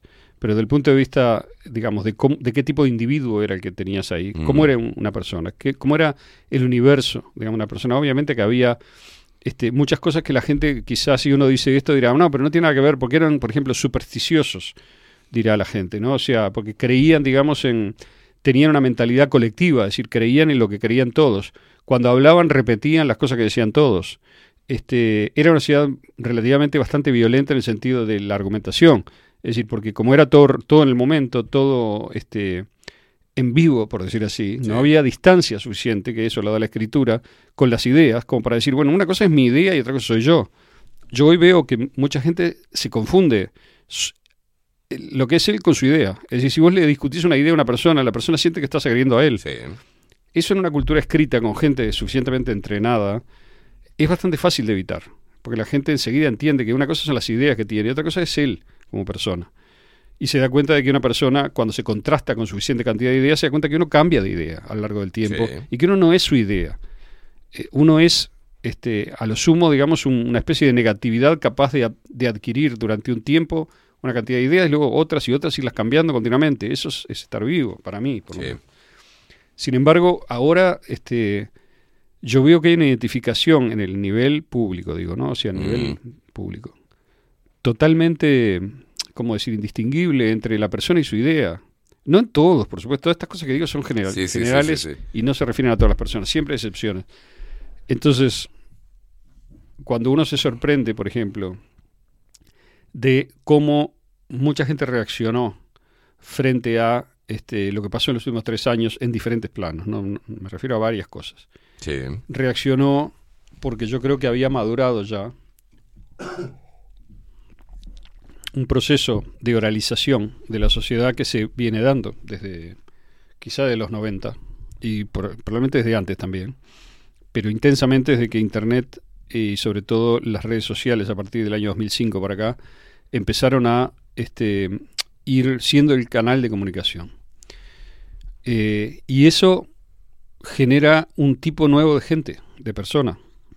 Si uno hace las cuentas, más o menos, imagínate una persona que entró al mundo público a los 13 años, más o menos, Mm. en 2015 en 2005. ¿Cuántos años tiene ahora? Eh, 30 y pico de años. Claro. Tiene, bueno, eh, tiene en el 2015 tenía 23, ¿no? Sí. Y en el 2025 va a tener 33. Sí. Así que tiene 31, 30, por ahí. 30 y pico. Grosso modo, digamos, un adulto totalmente formado, con responsabilidades, con presencia en la sociedad. Es verdad que hay un proceso de demora que ha sido constante desde el siglo XIX, ¿no? Se ha ido demorando, digamos, la entrada de la sociedad de la gente. Es decir, probablemente la generación de mi abuelo tenía que ser grande, digamos, a los Sí. quin- 15. Mm, sí. 16, 18, ni, ni te digo. Ni O sea, hablar. 18 es por algo la mayoría de los 18 porque era el último momento. Ya después, si no entraste a los 18 en- con todo, digamos, ya sos una anomalía. Después, la siguiente generación, capaz que la esti- estiró un poco, a los 20 y p- Mm. pocos, 29, póngale que sea otro umbral. Yo creo que ya después de los 29, 28, 29 años, si no entraste, digamos, a. Entonces ya estás un poquito atrasado. O sea, estás Claro. viviendo en una especie de burbuja o de que es muy propio de la clase media, más que nada. Me parece que el resto ya se avivó. ¿Qué sería entrar en la sociedad? O sea, Está bien la pregunta. Yo creo que lo que tengo en la mente no es fácil de contestar. No es casarse, no es este tener un trabajo determinado, porque eso lo puedes tener mucho antes. Sí, sí. Igual seguir. Pero hay síntomas, ¿no? Por ejemplo, seguir viviendo con papá y mamá, Mm. digamos, o con uno de los dos generalmente, porque nunca hay papá y mamá. Hay solo mamá o solo papá en general. más en estos tiempos. Eh, por eso, a eso me refiero. Después de los 30, o entrado a los 30, Sí. es un poquito alarmante, ¿no? Digo, pues capaz que no. No tiene por qué serlo, digamos, también. Porque puede ser una persona perfectamente práctica, adaptada al mundo y que haya dicho esto es lo que me conviene más, o la razón que sea. O sea, como siempre hay muchas excepciones. Pero quizás sea un síntoma también de que no, no asumiste algunas responsabilidades propias de un ser independiente, un ser Claro. autónomo, digamos. Bien. Es un poco a eso a lo que me refiero. Y me parece que la opinión en la sociedad pasó en una escala que va. Es decir, ¿qué es una opinión? Yo diría, uno puede tener opiniones que le, que lo. que dependiendo de cómo salgan, le cuestan algo. O puede tener opiniones que no importan, o sea, que salgan Sí. como salgan, aunque sea un disparate, no, a uno no le cambia nada, ¿verdad? E- Entonces, en este mundo, digamos que, que es muy complejo, obviamente, no sé si es tanto más complejo que antes, porque no hay que confundir los detalles técnicos de las cosas con la complejidad. Obviamente este mundo en términos técnicos es infinitamente más complejo que el mundo de hace 2000 años. Sí. Pero en materia de la implicación de las opiniones y la capacidad de hacer opiniones finas, yo no sé si es más complejo, porque va por otro lado eso, va en otro nivel de síntesis. Pero bueno, si uno, digamos, este, se acostumbra desde chico a opinar de modo que es totalmente inconsecuente, o sea, por ejemplo, anónimo. Soy anónimo, entonces voy, hablo y digo cualquier, cualquier disparate. Ataco, insulto, este, o me represento a mí como lo que no soy, lo que sea. No tiene ninguna consecuencia, porque nadie sabe quién soy. Una cosa es ser anónimo, otra cosa es ser un nombre cualquiera en una red social. Es muy parecido a ser anónimo. Sí. Es verdad que alguna gente te conocerá, pero basta que cambies la foto, si tenés un nombre común, nadie sabe que si sos ese o el otro, porque hay 5.000 variantes de cada nombre, o muchos ejemplares de cada nombre, digamos. ¿no? Entonces, me parece que la, el tipo de comunicación oral de las redes, que elimina un poquito la autoría o la transforma bastante, hace que las opiniones sean muy poco consecuentes con la vida de una persona. Es decir, una persona puede decir cualquier cosa y sabe que no le va a pasar nada, diga lo que diga. Eso tiene un costado bueno también, que es que uno se puede atrever a decir cualquier cosa, este, sobre todo escudado en el anonimato, ¿no? que permite eso, que es decir cualquier cosa. A veces, una vez cada tanto, uno dice una cosa que está muy buena y que no la podría decir si fuera, si la firmase. Pero, no sé, me parece que ese fenómeno de mezclar la opinión irrestricta con la falta de consecuencia de la opinión Mm. no sé si genera mejor opinión. Me parece que más bien genera una especie de caos, un pool, digamos, de, de ruido del cual evidentemente una parte está buena. Pero es una partecita casi por azar, ¿no? Lo que pasa es que se ha, premiado eh, la, la oralidad con, con popularidad. Eh, lo, lo vemos en, los, en, en los, la diferencia de los políticos de antes, ¿no? donde de una forma este, fina, con la pluma, se daban con un caño. Y la gente leía sus opiniones escritas, fundamentadas, eh, pa- pasionales, y eran muy ricas. Hoy, por ejemplo, el ejemplo de la oralidad Mm. y de- de- del el, el letargo neuronal que, que estamos, ¿no? Que estamos eh, es Mujica. Mujica es el rey de la oralidad. No, no he leído nada si es que Mujica haya escrito algo. Todo lo que él hace lo hace oral. En la radio lo hace oral. Va a la televisión. Todo es oral. No, no ha escrito absolutamente nada. Claro. Y, y es un ejemplo claro. Sí. Y es reconocido en el mundo, más allá de eso, ¿no? Pero es un capo con la oralidad. Sí, sí. Ahora estaba viendo el video sentado de su casa, no escribió absolutamente nada, sino que mandó un mensajito por las redes sociales, ¿ah? diciendo voten a Massa, por ejemplo, y con sus argumentos orales. Que, ¿no? A Massa, Eh, A Massa, sí. Ajá. Eh, es- Sí, sí. E- Era una de las cosas que yo te quería decir, bueno, que es el fenómeno Mujica, ¿no? ¿A qué, a qué, a qué responde? Yo me acuerdo. ¿Es Mujica parte de, de- de una necesidad de tener un, un interlocutor así de un sector de la población o es al revés? Yo me acuerdo de un síntoma que percibí, y de hecho en una entrevista que me hicieron en el 2000, no me acuerdo, póngale 4 o 5, no me acuerdo el año exacto. No me acuerdo el año. Fue un psicólogo que se llama este, Álvaro Sass. Me acuerdo que fue una muy buena entrevista, muy linda. Yo estaba viviendo en Estados Unidos en esa época, pero me acuerdo que seguía un poco la política uruguaya y en el 2009 debe haber sido, porque era, el fenómeno Mujica era muy, muy central ya. Sí. Y mm, me acuerdo que una cosa que, que- que hablábamos con él, yo le decía que la que me llamaba la atención como todos los políticos que eran más este, metafóricos y como vivaces para lo oral, Mm, les iba mucho mejor sí. Que a los políticos más estructurados en el sentido antiguo, lógico, digamos, ¿no? Como Sanguinetti. Claro. O, no sé, Astori mismo, por ejemplo.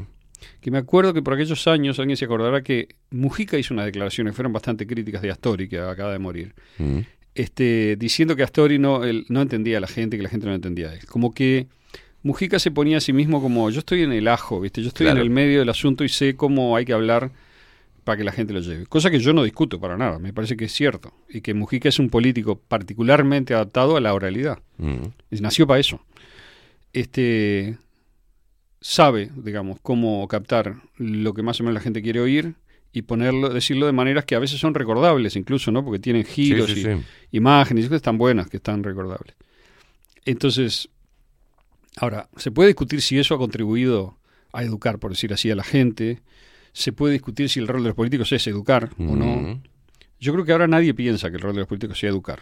Nadie. Cosa que coincide con el tipo de políticos que tenemos, que son incapaces de educar a nadie, porque están ahí para hacer otra cosa, digamos, ¿no? Generalmente cosas para ellos. Este, pero bueno, el, el caso es que, mm, que todo este asunto de la oralidad está muy instalado ya. Yo creo que todo lo que, que vino avanzando explotó con mucha claridad. Ya después del 2012 empezó a sentirse con mucha fuerza.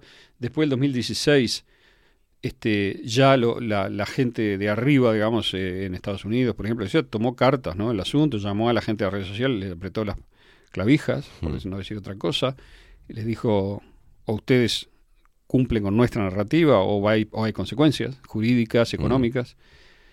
Este, se instaló un mecanismo, digamos, de filtrado de los mensajes que ahora se conoce por los Twitter files. De hecho, ayer vi un, este, una noticia que a, a Matt Taibbi, a Schellenberger y a Be- Barry Weiss, que son tres periodistas de los más notorios que trabajaron con los archivos Twitter que les abrió Elon Musk y publicaron cómo funcionaba este mecanismo de censura, mm. Este, les dieron un premio periodístico, un premio importante, 100, 100 lucas, digamos, el DAO, premio DAO a la, a la no sé cuánto. Este, que me parece un reconocimiento interesante, ¿no? Seguramente es un premio muy extraoficial, porque no creo que nadie importante les dé un premio a nadie, a un periodista por quemar el asado. digamos, Claro. ¿no? Pero bueno, estos en todo caso eh, de- mostraron, y están mostrando, está publicado y siguen publicando, cómo es que se instaló ese mecanismo de censura a través de la conexión permanente en tiempo real eh, gubernamental con las compañías de redes, por ejemplo Twitter, lo mismo pasa con Facebook, con YouTube. vio, lo que me pasa acá, ¿no? Que siempre me pasa lo mismo, se me cierra la nariz. Y que es mecanismo de- de conexión permanente 24 horas más reportes, eh, digamos, por mail, en donde, por, o por, no importa, por, por listas, en las cuales se, se- se dice de vigilar a tales, se Mm. toma- y luego todo el sistema de, que montaron las compañías, a costo de ellas, de, este, ¿cómo lo vamos a llamar? Sensores, bueno, vigilantes, no sé. Es decir, hay algoritmos que vigilan palabras clave, esos algoritmos envían mensajes que contienen esas palabras claves a personas físicas que están entrenadas y que tienen a cargo un pedacito del mundo, un pedacito de los mensajes, no sé cómo, cómo está dividido eso, será geográfico, será de otra manera. Y esas personas actúan como sensores reales, digamos, en donde leen los mensajes que están flagged, como le llaman, eh, que, sería- que tiene una banderita, ¿no? O sea, que están, digamos, este, destacados, señalados, y, y luego lo elevan, si consideran así, a, a la- a las autoridades, digamos, responsables que toman medidas concretas, por ejemplo, que se ejecutan por ingenieros. Por ejemplo, este, aplicarle a una cuenta lo que se llama shadow banning, que es este, banearla, o sea, prohibirla sin que la persona sepa. Es decir, que en realidad vos seguís publicando, seguís pudiendo publicar, pero sorprendentemente tus mensajes tienen infinitamente menos repercusión de la que tenían. ¿Por qué? Porque no los ve nadie, o prácticamente nadie, o sea, se permite que los vean un porcentaje ínfimo del total. Se los baja, digamos, en la prioridad. Hay, hay diferentes maneras de hacer eso. No es que no esté el mensaje. Si yo te si yo estoy con ese con esa tapa encima y te paso un mensaje mío, te- el link vos lo ves. Entonces la gente no sabe que está baneada, pero Claro. está está de hecho, porque sus mensajes están siendo ocultados activamente en los buscadores y al revés. De hecho, hay un mecanismo que, se- que tiene un nombre, ahora no me acuerdo exactamente, se llama algo así como hacer sobresalir lo autorizado o algo así en inglés, que lo usa Google, que es que ve si determinado mensaje está, es decir, repite conceptos que están autorizados por los autorizadores que son, por ejemplo, AP, Reuters, BBC, New York Times, etcétera. O sea, si, si se repiten el mismo concepto que estos medios autorizadores, entonces se sube, digamos, en la lista y vos buscas en Google y te aparece enseguida, bien arriba. Si es extramuros, aparece en la página 150. Anda, anda a encontrarlo, digamos. Tenés que bajar y bajar y bajar y bajar para encontrarlo. La mayor parte de la gente busca unas pocas páginas con suerte. Sí, sí. Con lo cual, nadie te puede argumentar a la compañía que no está. Eh, Está sí el mensaje. ¿Te borraron del servidor? No, no te lo borraron. Está ahí. Lo que pasa es que está activamente bajado. Nosotros con la revista, cuando llegamos a 120.000 lecturas, digamos que fue bastante rápido en el año, creo que fue en 2021, o sea, un año después de salir, alrededor de, en julio fue exactamente, y agosto del 21, de golpe, nunca más. Al mes siguiente bajamos a 50 y pico mil, 60 mil. No creo que nunca hayamos podido pasar a 65 mil después de eso. Como si hubiera una especie de Sí. ¿no? que dice, bueno, Hemos hablado en una columna esto eso. está regulado de modo que, pum, pum, pum, llega a esta gente y se acabó. Y muchas, muchas notas estoy seguro que, que llegan a menos gente todavía. De hecho, además, hemos recibido mensajes, eh, suspensiones y tal de Facebook, etcétera. O sea que esto es directo, lo digo como, digamos, como experiencia directa, no como una especulación de tercer grado sobre algo que me contaron. Mm. Existe la censura sí. masiva, digamos, que usted la conoce bien, y que también le pasó.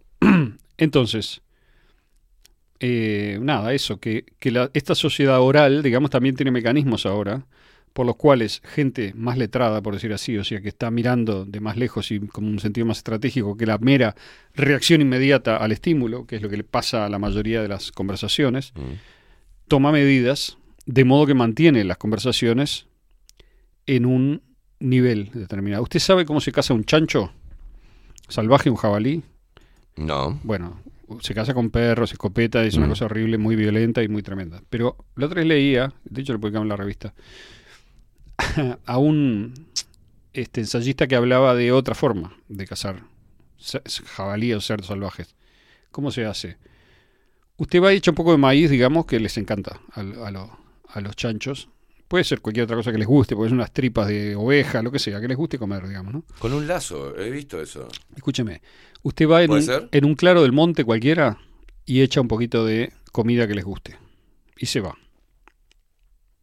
Entonces, esa noche, o la siguiente, o la otra, si está en una zona, por ejemplo, allá donde yo tengo casa de jabalíes, ¿no? En el monte y eso. Usted va y se va a dar cuenta que los chanchos vinieron porque va a ver las huellas, son un tipo de huellas entreveradas muy, muy Mm. características. Y no hay más maíz, se lo comieron. Entonces, ¿usted qué hace? Tira de vuelta maíz. O sea que los acostumbra que ahí hay maíz, o lo que sea. Con lo cual, los chanchos van a volver a venir la noche siguiente a ver si hay. De noche, por ejemplo, se mueven de noche, porque es cuando no, no se los ve y, y se sienten más seguros. Entonces, ¿usted qué hace? Usted construye una cerca de alambre, digamos, de unos, yo qué sé, 5 o 10 metros, y pone el maíz al lado. Entonces, primero van a venir, van a mirar y no se van a arrimar. Pero después se van a arrimar porque se dan cuenta que el, que el alambrado no les hace nada y van a comer más maíz. O sea que cuando estén acostumbrados a esa, usted hace otra a 90 grados y sigue echando maíz. Ahí va.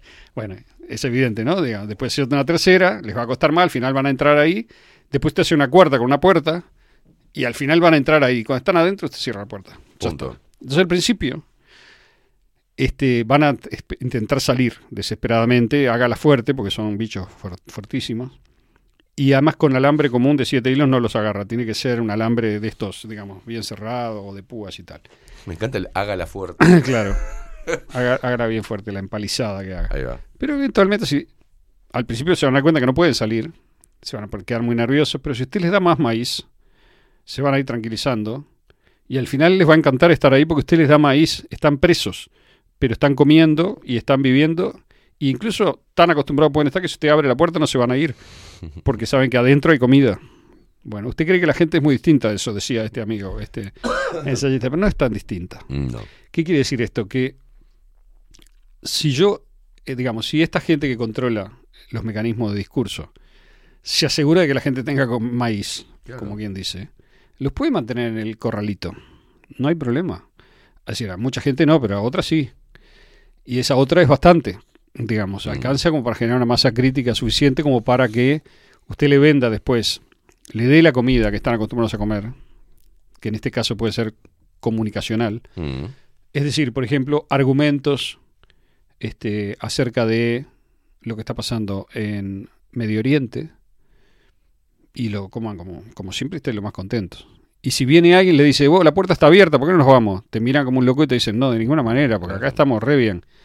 Entonces, muchas, muchas veces uno se sorprende de cómo puede ser que estemos en un contexto tan demencial, en el cual cosas tan evidentes, digamos, y tan grandes, como que hay un exceso de muerte que no para, o que hay un genocidio de civiles en Gaza. Yo no estoy justificando el ataque del 7 de octubre, estoy diciendo, está mal atacar civiles de los dos lados. Claro. No está justificado lo que está pasando en Gaza por lo que pasó el 7 de octubre, de ninguna manera. No niego el ataque de Hamas a civiles, pero tampoco hay que negar el ataque Hay mucho para hablar sobre el ataque del Israel. 7 de octubre, cómo pudo ocurrir, cómo pudieron pasar hablar. el cerco, cómo pudieron estar matando gente seis horas, cinco horas, cuatro horas, la que usted quiere, pero no, no fueron cinco minutos, ni una hora, fue más.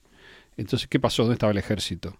¿Y cómo, cómo puede ser que haya... Bueno, ta, no voy a entrar en eso porque ya lo hablamos. Lo que digo es, eso es injustificable. Lo otro también.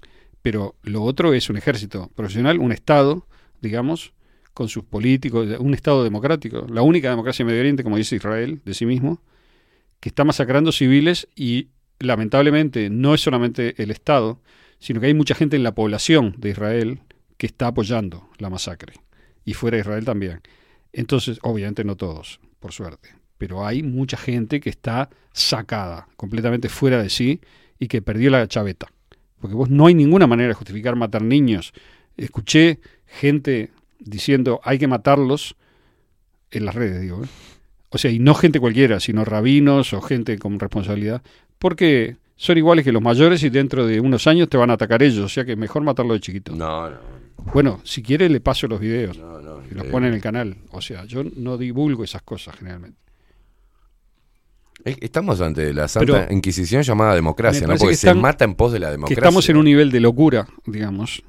Eso para mí es una señal de decadencia total. Mm. O sea, si eso es permitido por, por una democracia o por un régimen cualquiera, no importa cuál sea, Es un delirio. Y la gente que dice los otros también lo hacen, bueno, primero mostrame que otros lo hacen, porque no lo creo. Mm. Y segundo, este, si los otros lo hacen, está mal también. Claro. ¿Cuál, es, ¿Cuál es la diferencia y el problema? Está mal. O sea, no lo justifiques, digamos. Estamos en un nivel de locura, de justificación, que yo no la entiendo realmente. Y no lo entiendo en gente buena, en gente... Es, por eso es una locura, porque si no diría que es maldad nomás. Pero es- es, un tipo de locura, digamos, de pérdida de referencias completa que veo en relación a este tema y en relación a otros temas. Y parte de eso se explica, me parece, porque el tipo de fuentes, es decir, eh, ah, vamos a decirlo mejor, el océano de significado en el cual estamos buceando es este muy, está muy contaminado. Sí, sí, ¿no? sí, sí. Entonces uno termina ya no viendo ni dónde está, digamos, mucha gente termina como, como, como perdido, en cierto modo parece que hubiera perdido el hábito de pensar independientemente o que nunca lo tuvo. Ese es un factor. Entonces, ¿qué es lo que queda si uno no piensa independientemente? Queda repetir la habladuría, si la habla del grupo, y es lo que es- estamos viendo. El habla del grupo es lo que está siendo repetido por mucha gente que se siente segura repitiendo eso, porque salirse de eso es como el chancho saliendo de- del- de vallado, ¿no? Con todo respeto por los chanchos.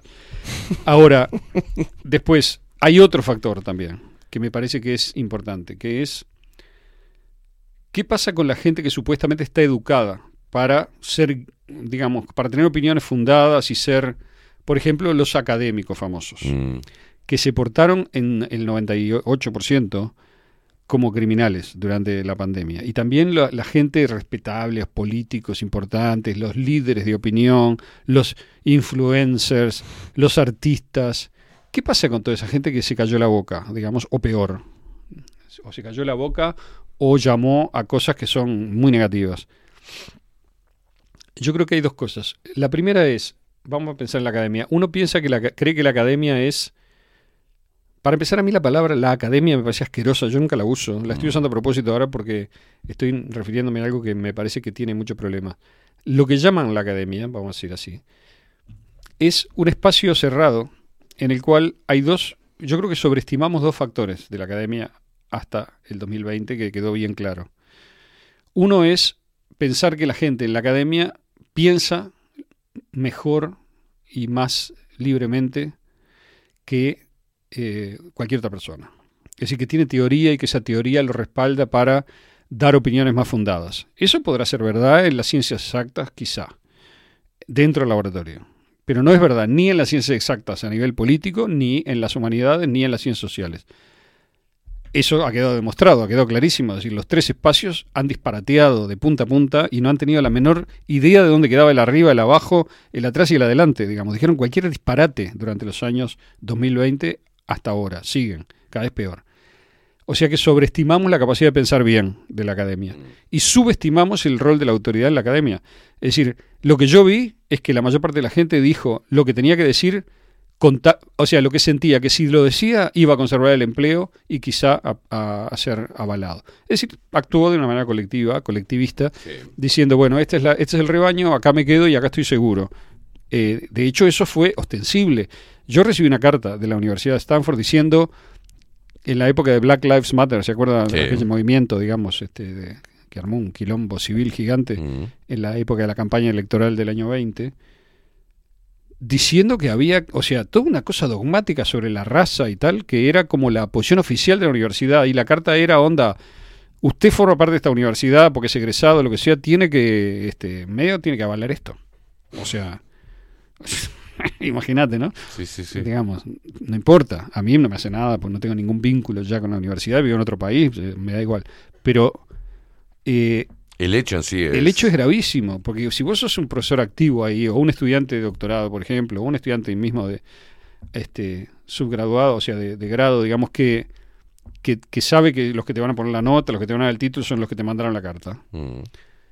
La pensás cuatro veces antes de publicar una, en una red social una cosa que contradiga el punto de vista de... ¿Me explico? O sea, Sí. es, es muy evidente, muy fácil, muy simple.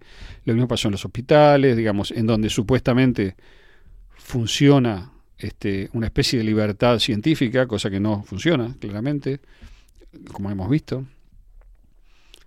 Entonces, creo que todas estas cosas tienen que ver con, no con la culpa individual de cada persona, sino con un estado colectivo. En el cual está Occidente. No me refiero a otras realidades, no porque no lo estén, bueno, no lo sé, sino porque no las conozco suficiente, pero la realidad de estos países, el nuestro y los países de referencia que hemos tenido tradicionalmente, los países europeos, Estados Unidos, otros países de América del Sur, en fin, lo que es referencia normal, digamos, para nosotros es este es como lo describo, no sé, para mí, o sea, quizás esté equivocado, eh, pero a mí me parece que eso tiene que ver mucho con el tipo de individuo y sociedad que se generó a partir de varias causas. Muchos creen que son sobre todo económicas las causas. Yo nunca niego que la economía es clave, digamos, para todo, pero me parece que no son económicas para mí. Son sobre todo tecnológicas y comunicacionales. Y bueno, desde luego que atrás de eso hay algo espiritual, yo creo, pero todo eso es más difícil de demostrar. Entonces yo creo que le llamamos espiritual a un conjunto, ¿verdad? De, a una síntesis general, en, mucha medida. Esa síntesis general es la que yo creo que hace que una persona se oriente mm, bastante, ¿no? Y que no, no indica lo que va a decir, obviamente, porque hay de todo en eso. Pero sí le indica como una especie de norte en términos de autoexamen, ¿no? Como decir, bueno, ¿estoy en el lugar correcto o tengo que seguir, digamos, corrigiéndome, ¿no? Bueno, una cosa así. Hay, hay algo de que cuando vos acallás demasiado, yo no creo que se pueda matar eso en la gente, pero cuando vos lo acallás demasiado, o sea, haces mucho bochinche, mucho barullo y ya uno no escucha, digamos, mucho esa voz, entonces es cuando te vas al carajo, lo que estamos viendo, ¿no? Es decir, hay un barullo, digamos, que hace que, que, que no importe, o sea, que a la gente sienta que no importa, pero yo creo que eso genera una gran angustia también.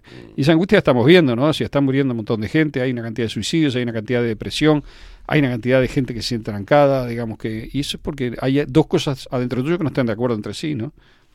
Algo así. ¿Qué opinas sobre, sobre lo que dijo Humberto Eco respecto de la- esa fa- famosa frase? ¿no? Las redes sociales le dan derecho de hablar a legiones de idiotas que primero hablan solo en el bar después de un vaso de vino sin dañar a la comunidad. Ellos eran silenciados rápidamente y ahora tienen el mismo derecho a hablar que un premio Nobel. Es la invasión de los idiotas.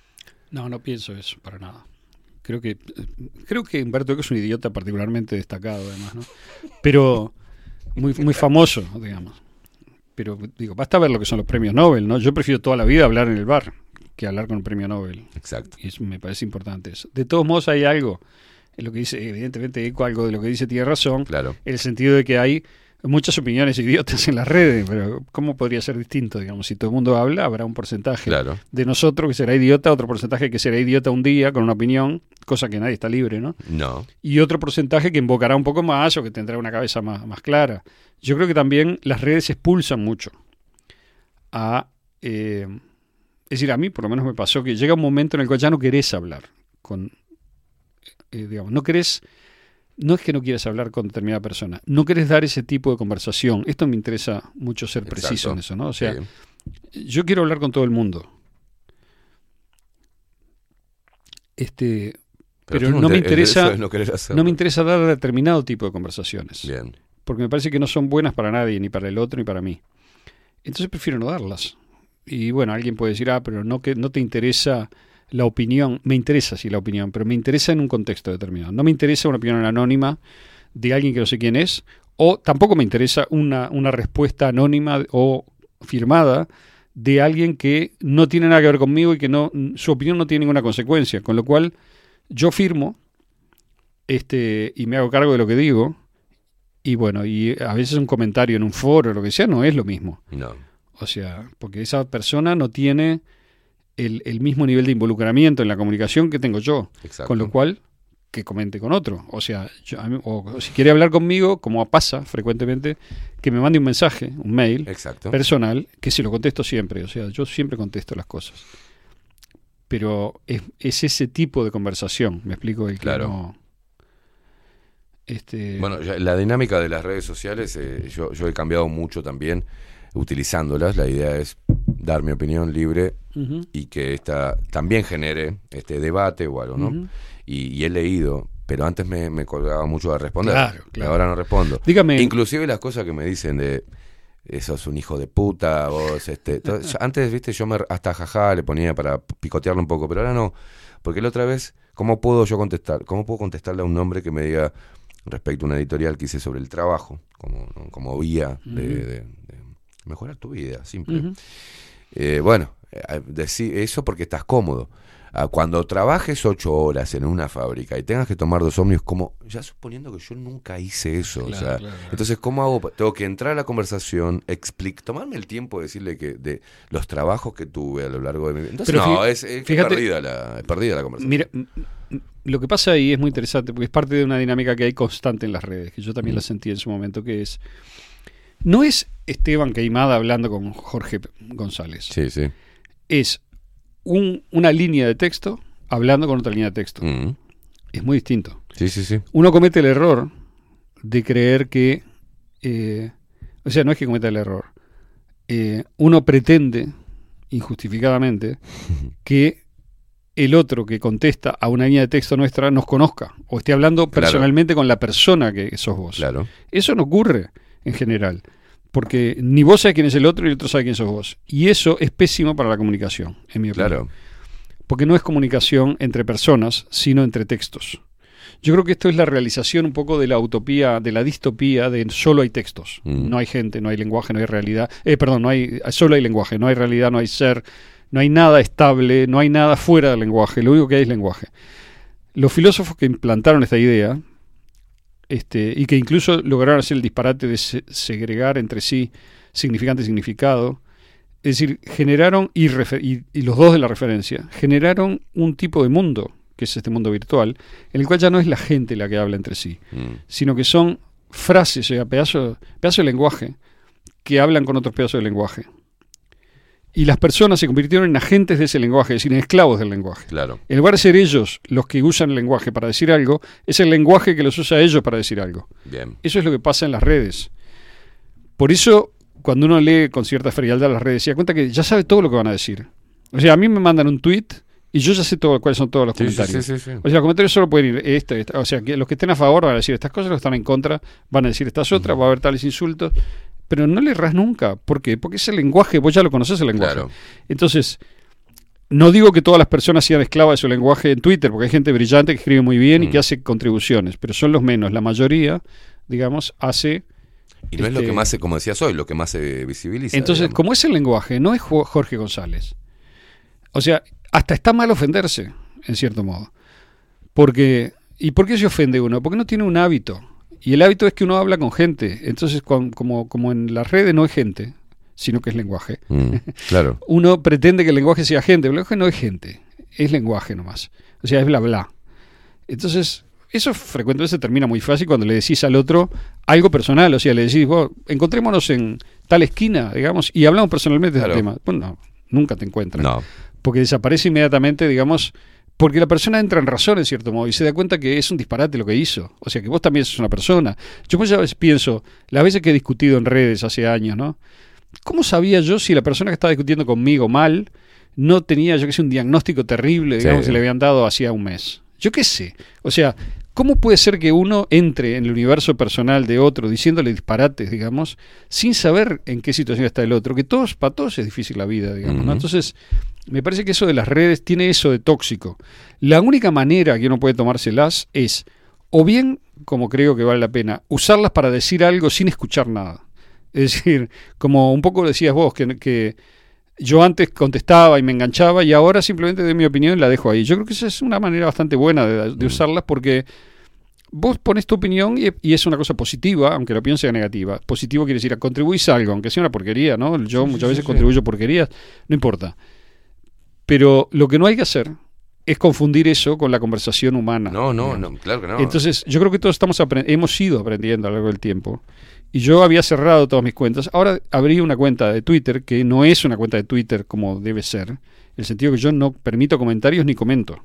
Lo único que hago es, es, una, es un aviso. digamos. Bien. A- Cuando sale la revista, copio la dirección del artículo y lo pego ahí. A alguna gente le sirve para saber que existe ese artículo. Si lo quiere leer, va. Y si no, no. Terminó el tema. Nadie comenta porque lo tengo dispuesto así. Lo mismo en la revista. No hay foro, no hay comentario. Eso es que no me interesa la opinión de los demás. No nos interesa en la revista. Estamos todo el tiempo hablando con los demás. Nos Mm. interesa.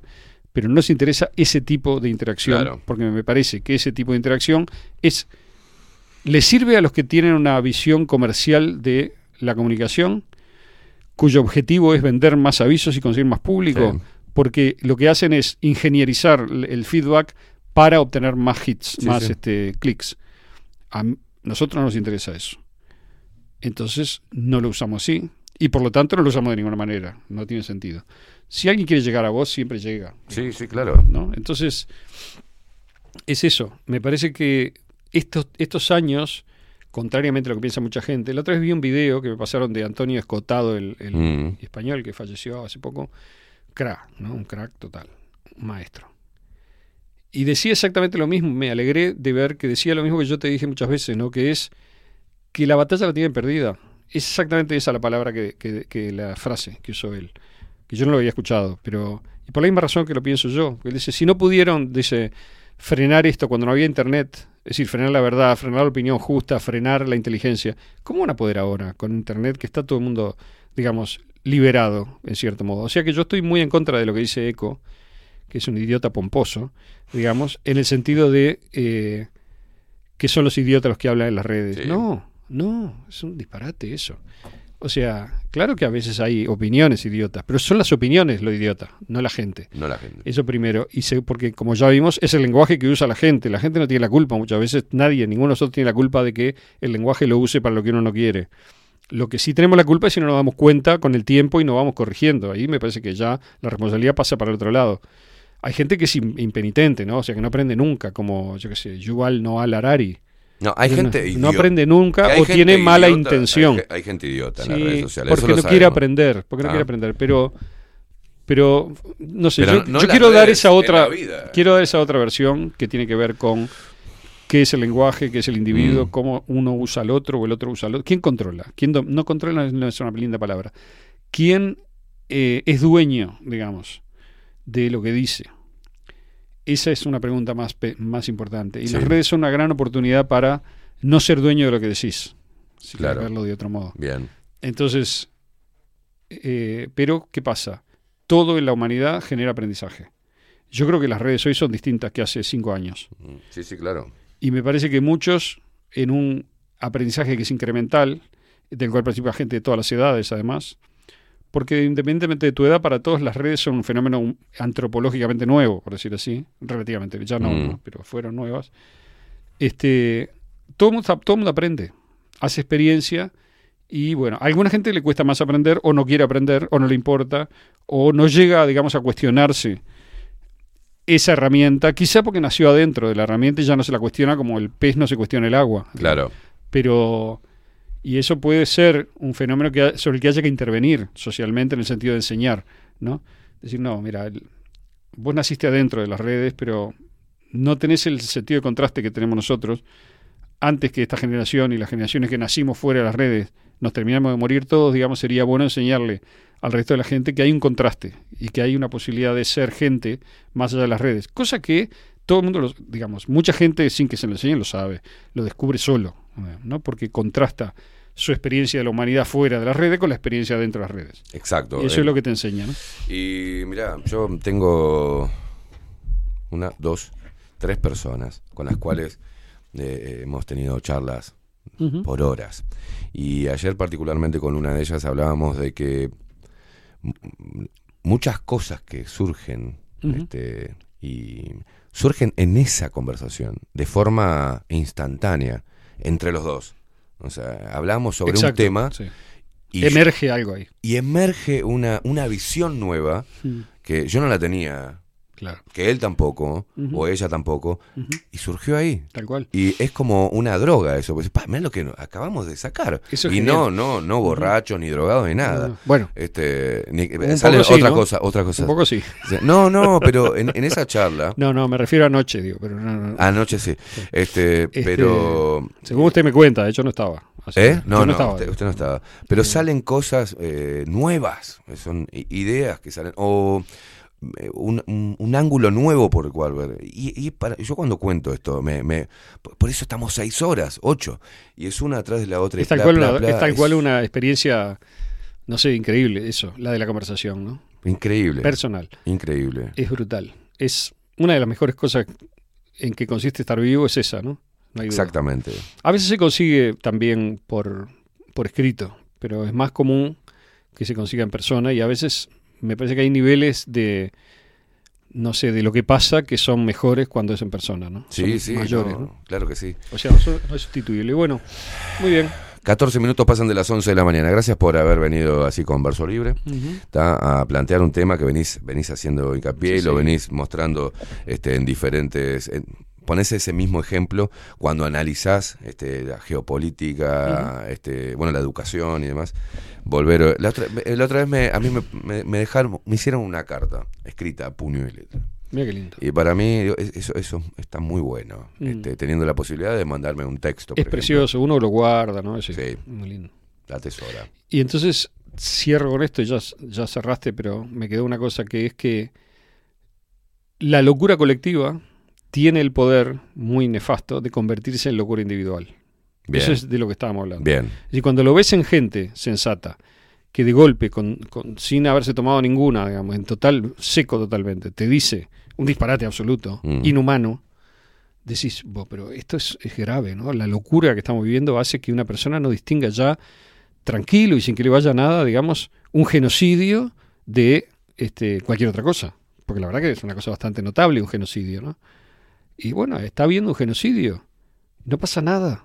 O sea, Creo que es la, la- la ley no de, re- de recompensa y bueno, hay muchos estudios, ¿no? Respecto a las redes sociales y lo que ahí sucede, esa recompensa, ese efecto químico en el cuerpo en cada uno de los likes. y hay, hay una cosa, pues bueno, si este dijo esta locura y tiene un millón de vistas y no sé cuántas cantidades de mensajes en- a favor, porque Claro. eso no lo hace. Claro. Lo hace como bien decías vos, con los algoritmos, esto lo vamos a levantar Exacto. y esto lo vamos a tapar. Y bueno, voy en esa línea y de repente Sí. copio algo y el hago- algoritmo y las redes son como las encuestas. Es todo Claro, mentira. claro. O sea, es como las encuestas de la presidenta de Peñarol. Depende de qué candidato te diga la encuesta, gana él. Digamos, en, en, en- ¿cómo se llama? En las redes es lo mismo. O sea, vos crees en los millones de likes, es mentira. se compra, los seguidores se compran. Yo te puedo Sí. asegurar que se compran porque lo vi comprar. Sí, sí, sí, sí. O sea, sé que se compran. ¿Ok? Entonces, no, no hay que creer en Bueno, eso. una ¿no? de las cosas que yo decía que con los seguidores de, de esta red social que empezó a crecer, este, a menos la mía, que la cual le doy más pelota que es Instagram, porque pasa algo, es que me dejó de censurar una vez que yo empecé a pagar.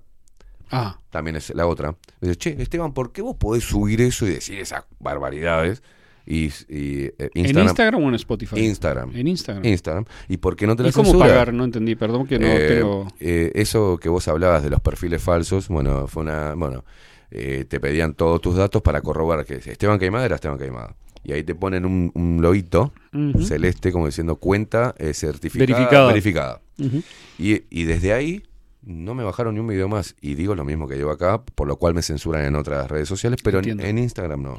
Este, y- Instagram tiene un perfil un poquito distinto porque la polémica ocupa un lugar mínimo, ínfimo, ninguno, ¿no? En Instagram. No, no, hay polémica. Ahora sí. Sí, claro. Este, la cantidad de mensajes que tienen los videos que pongo, a veces tienen 600 mensajes. Está, eh, pero- eh, y son y debate, entre ellos, pelea, claro. No, entonces no sabía. Este, sí, ha cambiado cómo mucho no la uso las redes, ¿no? Claro, ha cambiado mucho. Sí. Este, y bueno, decís, bueno, porque pagamos o porque pero me doy cuenta cuando hago, por ejemplo, TikTok, subís algo del corazón, de las Mm. emociones y te lo tira, ¿viste? Yo leí una un, que es el que más tiene reproducciones, Lo- que sube. Lorena Lorena Pronsky. Sube, sube.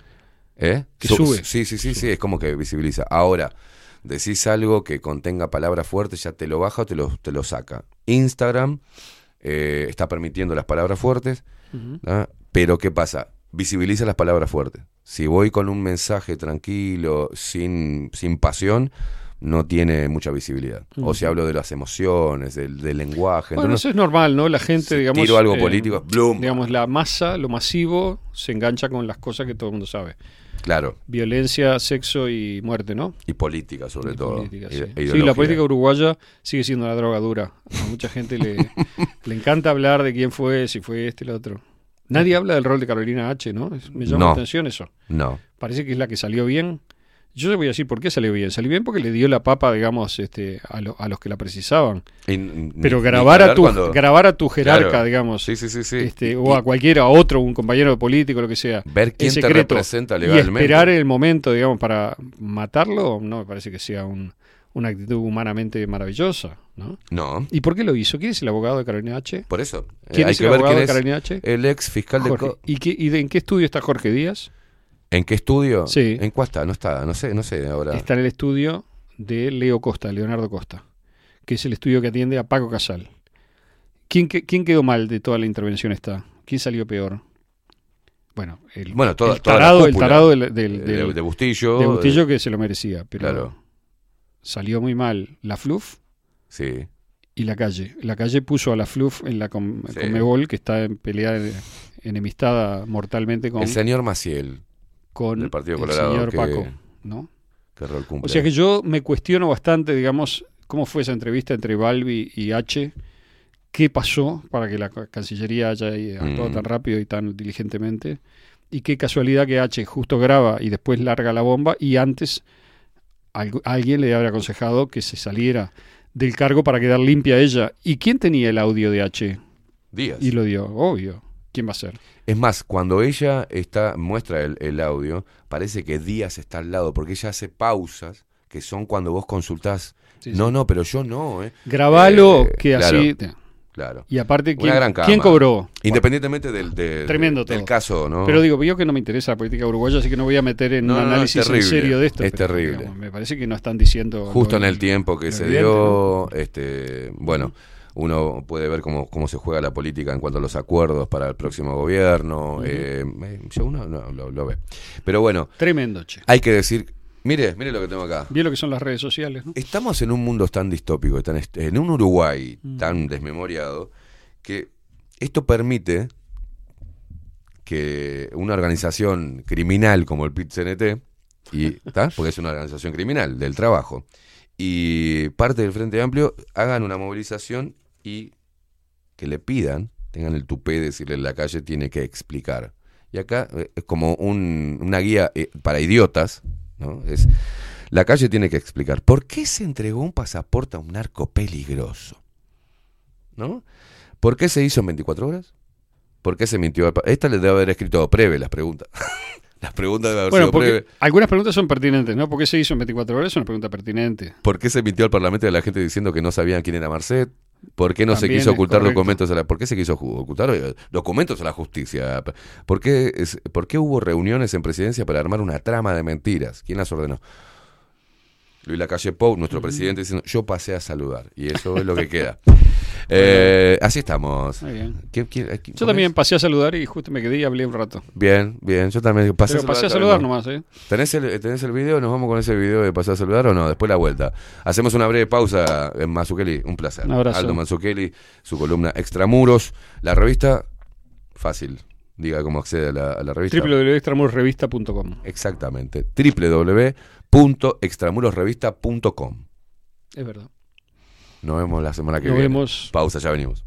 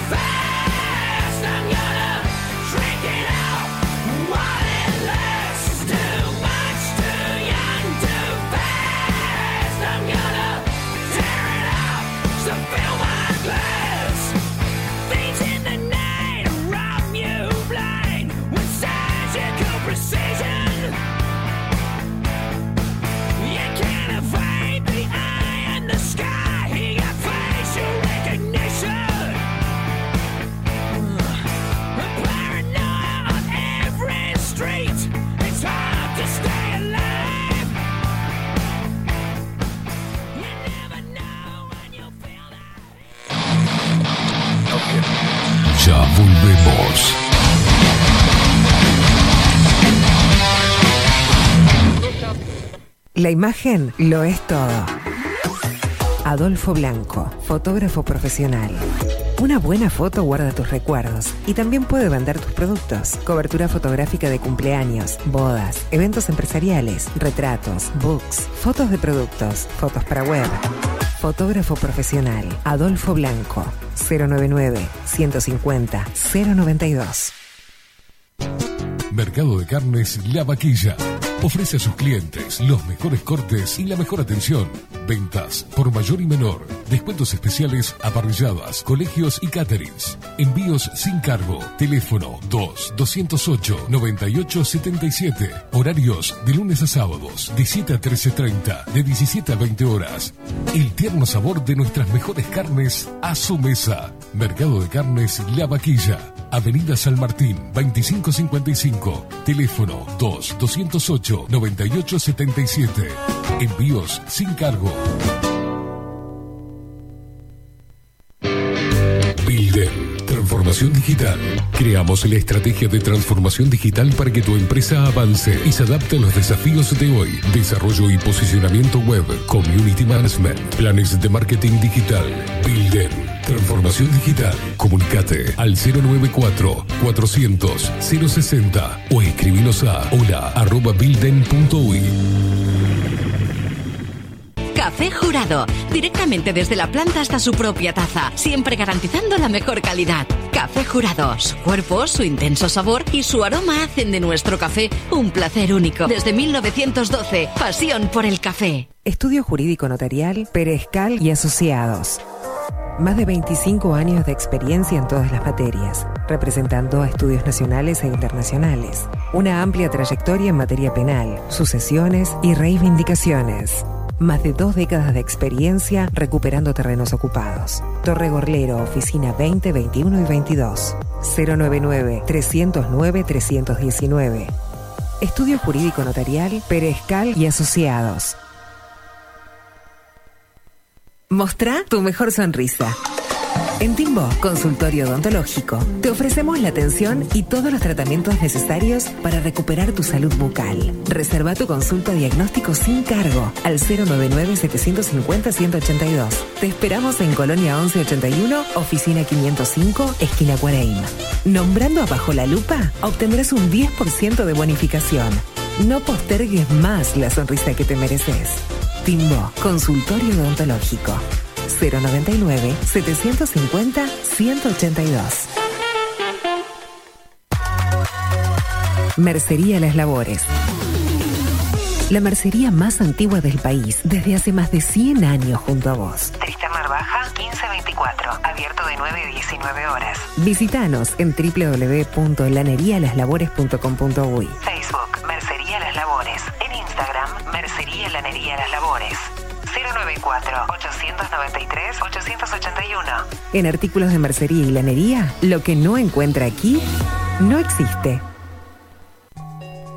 Saint Germain, productos naturales, nace a partir del estudio del impacto negativo y perjudicial que genera en el cuerpo humano el uso cotidiano de productos sintéticos. Por esta razón, trabajamos orientados a la cuidadosa selección de materias primas de origen natural y libre de tóxicos, ofreciéndote una amplia gama de productos para tu cuidado personal y el de tu familia. Arroba Saint Germain Cosmética Natural. Saint Germain, es tu alternativa natural. Claravisión. Somos una empresa joven con un equipo de profesionales con más de 30 años de experiencia en la toma de visión y en la adaptación de lentes de contacto. Nuestra misión es mejorar la calidad de vida a través del trato profesional y personalizado con nuestros clientes, satisfaciendo sus necesidades y resolviendo sus dificultades de visión. Comunícate con nosotros al 2402-1370 o al 099-660081. Óptica Clara Visión, Eduardo Acevedo 1581. Mejorar tu calidad de vida es nuestra misión. Todos los productos que necesitas los encontrás en Mini Market Teoneco.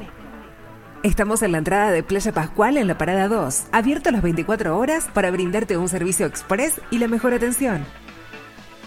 Mini Market Teoneco. Te esperamos.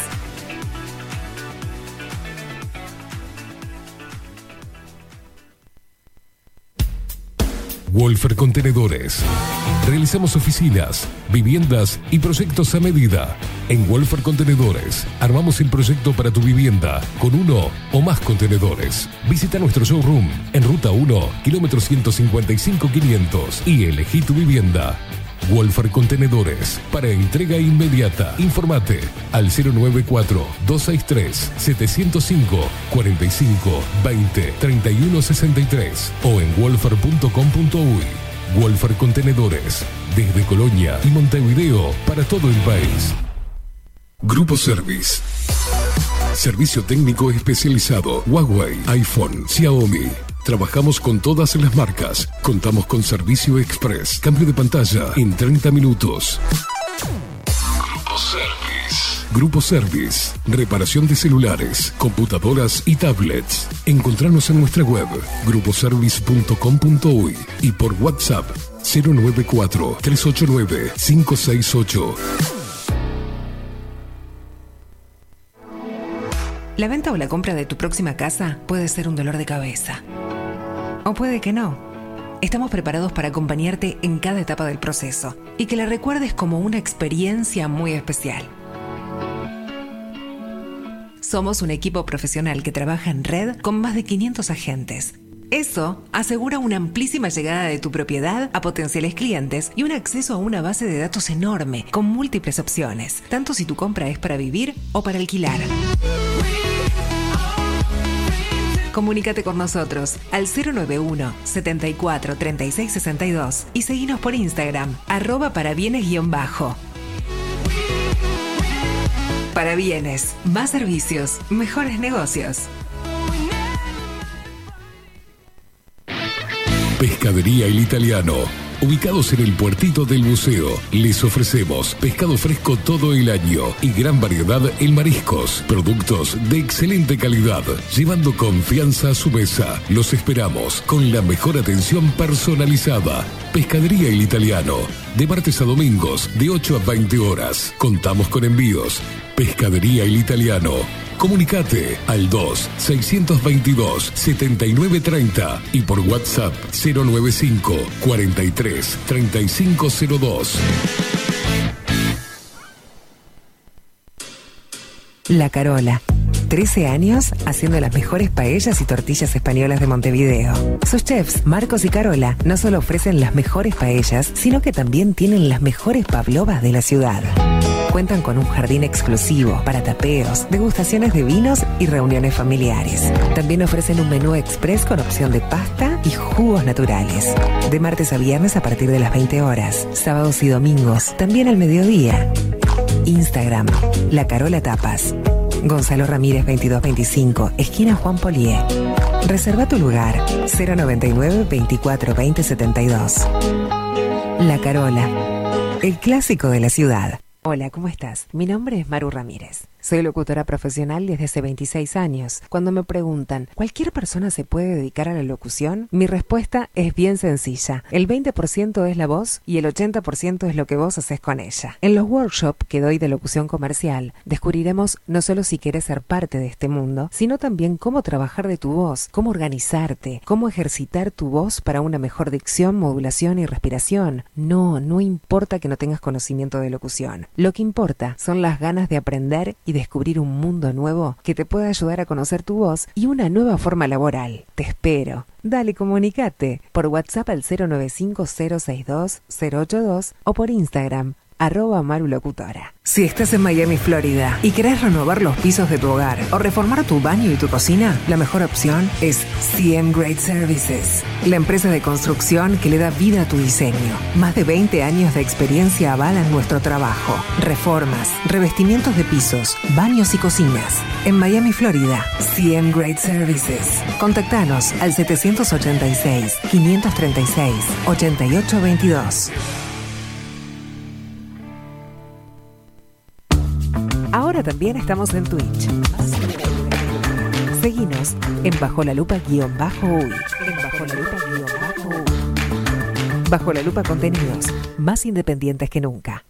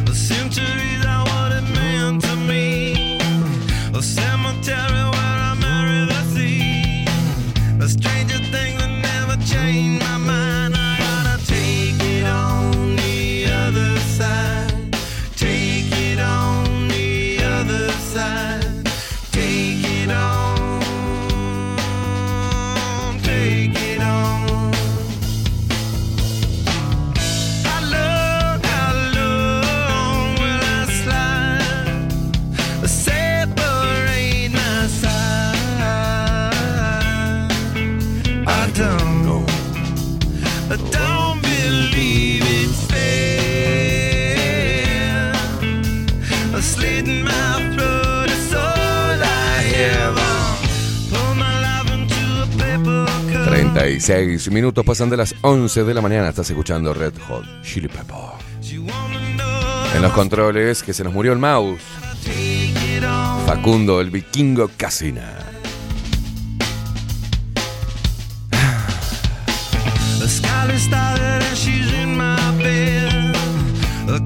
Mensajes que llegan a través de Telegram, te comunicas con nosotros por esta vía 099-471-356, 099-471-356 o simplemente en el buscador de Telegram pone arroba bajo la lupa uy y ahí nos encontrás.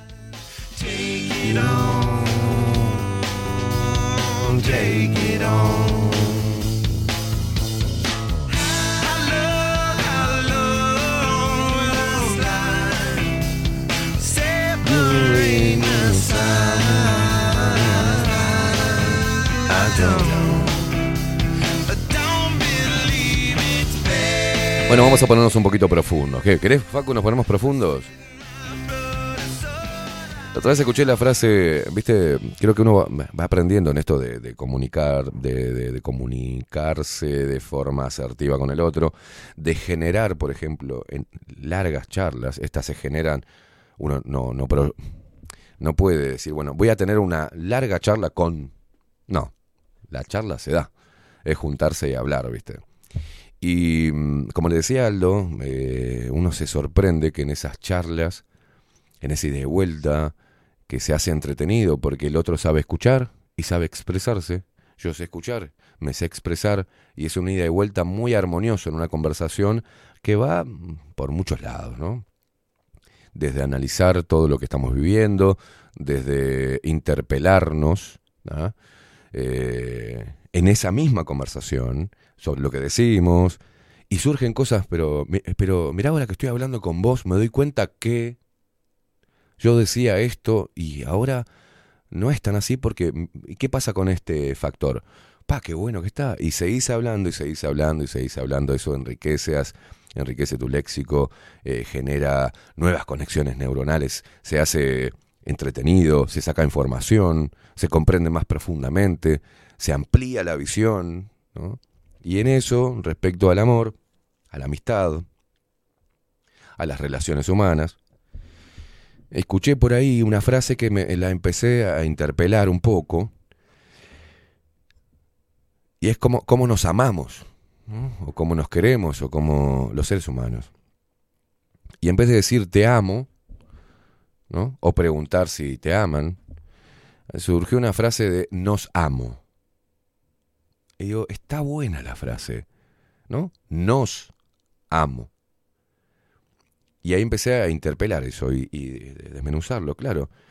Y ahí hablaba ayer, eh, hablé esto con, con dos personas, con Flor y con Ramiro. Decíamos, "M- mirá si cambiamos el foco del amor, digamos. No es yo te amo a vos, a vos como persona, y me amo, ¿no? No. ¿Y qué pasa si ambos amamos el vínculo? ¿No? Ponemos que lo que estamos generando entre vos y yo sea una tercera persona. Es como una energía en- entre esas dos personas. que Puede ser amor de pareja, de hombre a mujer, o un amor fraterno de hermanos entre dos hombres o dos mujeres. Y podía llevarse también al tema de los hijos, por todos lados. Pero amamos, estoy hablando de amar. Después vamos a respeto, que va en la misma línea, ¿no? Pero mm, vamos, a- está frente a la mujer que amas y ella te profesa amor. Pero ¿qué pasa si sacamos eso, lo ponemos arriba o en un costado y es un tercer integrante de la relación y es el vínculo que generamos, lo que gestamos nosotros dos. Y en vez de cuidarse personalmente, o sea, yo te cuido, vos me cuidas, y discutir sobre aspectos personales, o enamorarnos de particularidades personales, nos enamoramos de los que nos provoca eso que generamos. Y lo cuidamos. Cuando cuidamos eso, en vez de dejar de mirarnos a los ojos, miramos un poquito más arriba, que es esto que estamos gestando, vamos a cuidar eso por derrame, nos estamos haciendo bien el uno al otro. Y decís, "Uy, qué viaje, no lo entiendo muy bien, qué más, eso como... Es fácil. Y eso hace que, como te manejes en esa relación, sea, o sea, sea más sabio el concepto de amor, cariño, fraternidad, respeto, amistad, empatía, compasión, paciencia. Todas esas palabras le encontrás sentido ahí. Porque es maravilloso sentirse querido por el otro. Es una experiencia que no hay otra para mí. No hay otra experiencia más maravillosa que es lo que cuando sos el receptor de amor de otra persona, de respeto, cuando te valoran, cuando aprendes a hacerlo vos mismo primero, ¿no? Empiezo a amarme, a valorarme, a respetarme, pero no desde un lugar de revanchista y victimista. Bueno, ahora, después de que mucha gente no me valoró, no supo lo maravilloso que era, ahora no me queda otra que amarme a mí mismo. No, no es la opción cuando alguien, cuando las personas no te aman, bueno, la opción es amarte a vos mismo. No, no, forma parte ya, debería ser eso desde chico. Eso depende del entorno, de tus padres, de un montón de cosas. Pero aprender a amarse, para aprender a amar mejor, frase hecha, pero es verdad. Pero yo ya no, no amo a la persona. Ya creo que eh, amar en conciencia o conscientemente es eso. Es amar el vínculo que tenemos. Si y, vamos a sacar amar. Vamos a poner valorar y respetar. El vínculo que tenemos con Facu. Por ejemplo. Que es un vínculo laboral y también de amistad. Entonces, o el inicio de una amistad. Entonces, es laboral y también amistoso. Que quiere decir que hay eh, intereses de ambas partes, pero también hay emociones. Bueno, vamos a cuidar eso. Si cuidamos eso, entre Facu y yo no vamos a tener problema, porque cada vez que tengamos algún chisporroteo va a predominar eso que es tan importante para ambos. En el amor de pareja pasa lo mismo. Y cuando uno de los dos pierda el foco, por la razón que sea, quizás la razón sea porque es egoísta, quizás la razón, o porque esté teniendo una actitud egoísta, o porque mm, se mueva más a través de los deseos. Y muchas veces a- las personas que se mueven a través de los deseos son muy caprichosas y muy ombliguistas. Entonces, bueno, ahí es la única forma de llamar, de llamar a la reflexión es fíjate lo que tenemos. Es muy importante lo que hemos gestado, bueno, entonces cuidemos esto. Y soluciona un montón de problemas. ¿Por qué digo esto? Porque en el último tiempo he conocido personas que si, por ejemplo, yo no actúo de la manera que ellos esperan, o sea, el amor que teóricamente me, profesaban o el cariño, lo hacen muy personal. Entonces, ese amor o cariño que sentían estaba sujeto a cuerdas muy frágiles. La del ego, la del capricho, el egoísmo, el victimismo, el constante llamado de atención, desde el victimismo, el desinterés, la apatía a veces, ¿no? con chispazos de empatía. Y yo digo, qué mal que aman las personas y qué mal se aman a ellas mismas, ¿no? Porque es una desinteligencia emocional tremenda. Porque si yo tengo un vínculo sano, yo lo hablaba con Ramiro, si a mí me hace tan bien tener a, a Ramiro como mi amigo, mi confidente, ¿entendés? Y hablar por horas. y apoyarnos y darnos para adelante y cagarnos a pedo cuando tenemos que cagarnos a pedo y cuidarnos, convertirnos en el perro guardián del otro. Si eso es tan importante y nos hace tan bien, hay que seguir fomentándolo y entendiendo que eso es un vínculo que es más importante todavía que Ramiro y, que yo. Es más importante que nosotros. Porque si uno de los dos muere, eso no va a morir jamás. Ese vínculo no va a morir nunca más. Sacarlo de lo personal. Y he visto personas que de forma muy caprichosa, muy egoísta,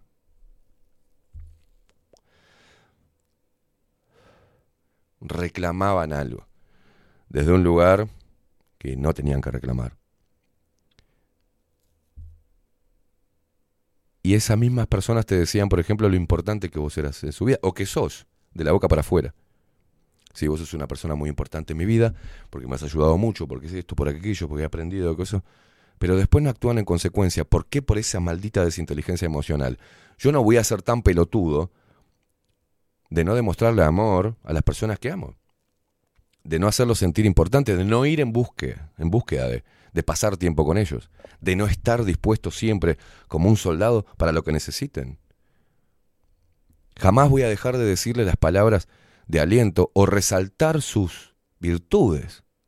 Y eso no me pone en un papel, no me pone en desventaja ante mis seres queridos. Cuando le digo, este, qué hermosa que sos, o, qué inteligente que sos, o, no, no me hace ni un adulador, ni un falso, ni un sumiso. Yo he visto las personas y las amistades inclusive que es, bueno, si no me llaman no lo llamo, que sé que esto, no, esto. Hay una boludez, entonces una desinteligencia, porque si me estás diciendo que yo te hago bien, ¿por qué no me cuidas? Es estúpido. Porque después los veo llorar, extrañando lo que no cuidaron cuando tenían que cuidarlo. Entonces digo, no puede ser... O, o sos una persona que le gusta vivir en el error y en la angustia constante, ¿no? O sos un psicópata. Porque no, no, no hay otra. Yo cuando algo me hace bien, lo cuido. Cuando eh, esa persona me hace bien, yo estoy ahí. Porque lo que, lo que estoy cuidando es el vínculo, el respeto, inclusive la amistad. Entonces no hay, no hay, no hay discusión ni diferencia que pueda alejarnos, porque primero está esa tercera persona, que es lo que es el vínculo que gestamos y nos hace bien por derrame a ambos. No es tan difícil de entender, es simplemente cambiar el foco y dejar de amar moviéndose a través de los caprichos del ego. No es tan difícil. Surgió en una conversación, y creo que está bueno, empezar a cambiar algunas cosas, Alguna, algunos hábitos de amor que tenemos, bastante nocivos. Sos de mi propiedad, quiero que hagas esto, quiero que cambies por mí, quiero que me prestes esta atención en este momento, quiero que estés siempre para mí y no me pidas que yo esté para vos, no me pidas que yo haga el mismo esfuerzo, no me pidas que te diga palabras de aliento, me encanta cuando me decís que soy hermosa, pero yo no te lo voy a decir. Pues si te digo que vos sos hermoso, de repente vos te agrandás y me tratás como una basura. Bueno, eso es una desinteligencia emocional tremenda. Las personas tienen que aprender a, dete- a detectar eso. Cuando lo detectan es que necesitan, no te digo que necesitan hacer terapia, pero necesitan reflexionar sobre su actitud en el amor, en la amistad. No hay nada, no hay nada, loco, loca. No hay nada que justifique que hagas daño al, otro. Nada.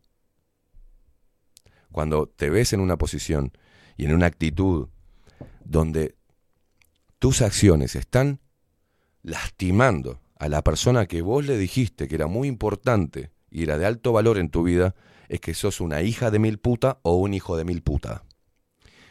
Y si encima, dentro de la inmadurez, dentro del egoísmo, dentro de ese ombliguismo de mierda, todavía te jactás de eso. Y andás feliz por la vida como si todo te chupara un quinto forro de los huevos, y bueno, ¿sabes qué? De repente te mereces que te vaya como el culo. Porque el círculo es chico. Y en estos tiempos de redes sociales, como hablábamos con Aldo, en este tiempo de la oralidad, en este tiempo donde las personas no se juntan a hablar, donde no, donde se han olvidado de esa hermosa ceremonia entre seres humanos que hablan cara a cara, que se cuidan, que se promueven, que se demuestran amor, que se demuestran admiración y respeto. Porque mira, podrás tener una casa, mejorar materialmente, eh, mejorar tu calidad de vida, adquirir nuevas cosas, moldear tu cuerpo, cambiar, irte a otro país, viajar por el mundo. Todo eso está al alcance de cualquiera que se esfuerce para obtenerlo, porque todo eso se- para todo eso se necesita plata. Para la obtención de plata simplemente se necesita más esfuerzo, más trabajo y más inteligencia para poder procurarla. Punto. Ahora, lo más difícil es todo esto que venimos haciendo y venimos diciendo, que vengo comunicándote como experiencia personal.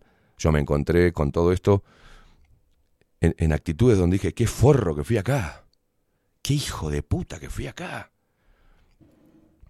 Qué sorete que fui en esta ocasión. Y ahí revertirlo.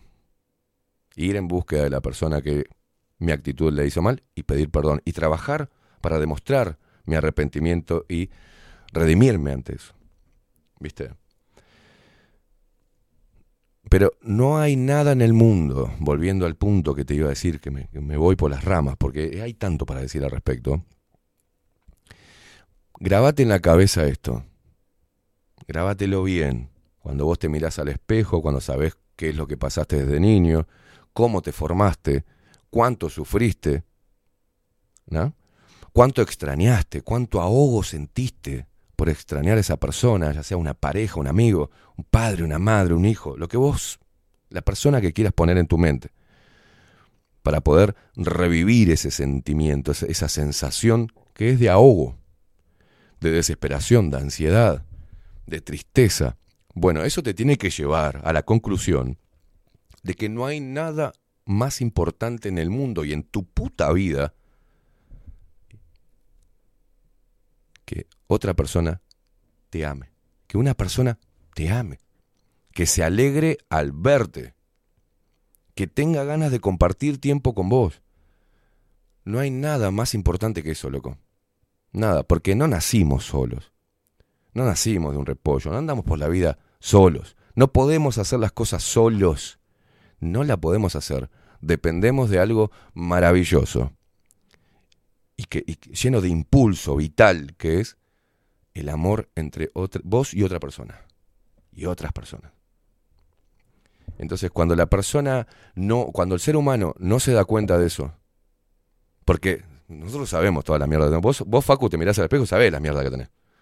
No solamente hablo físico, mirarse al espejo, de- no el espejo físico tampoco, decir si tengo menos teta, menos culo, si tengo menos, más, más brazo, más espalda. No, no, mirarte por dentro.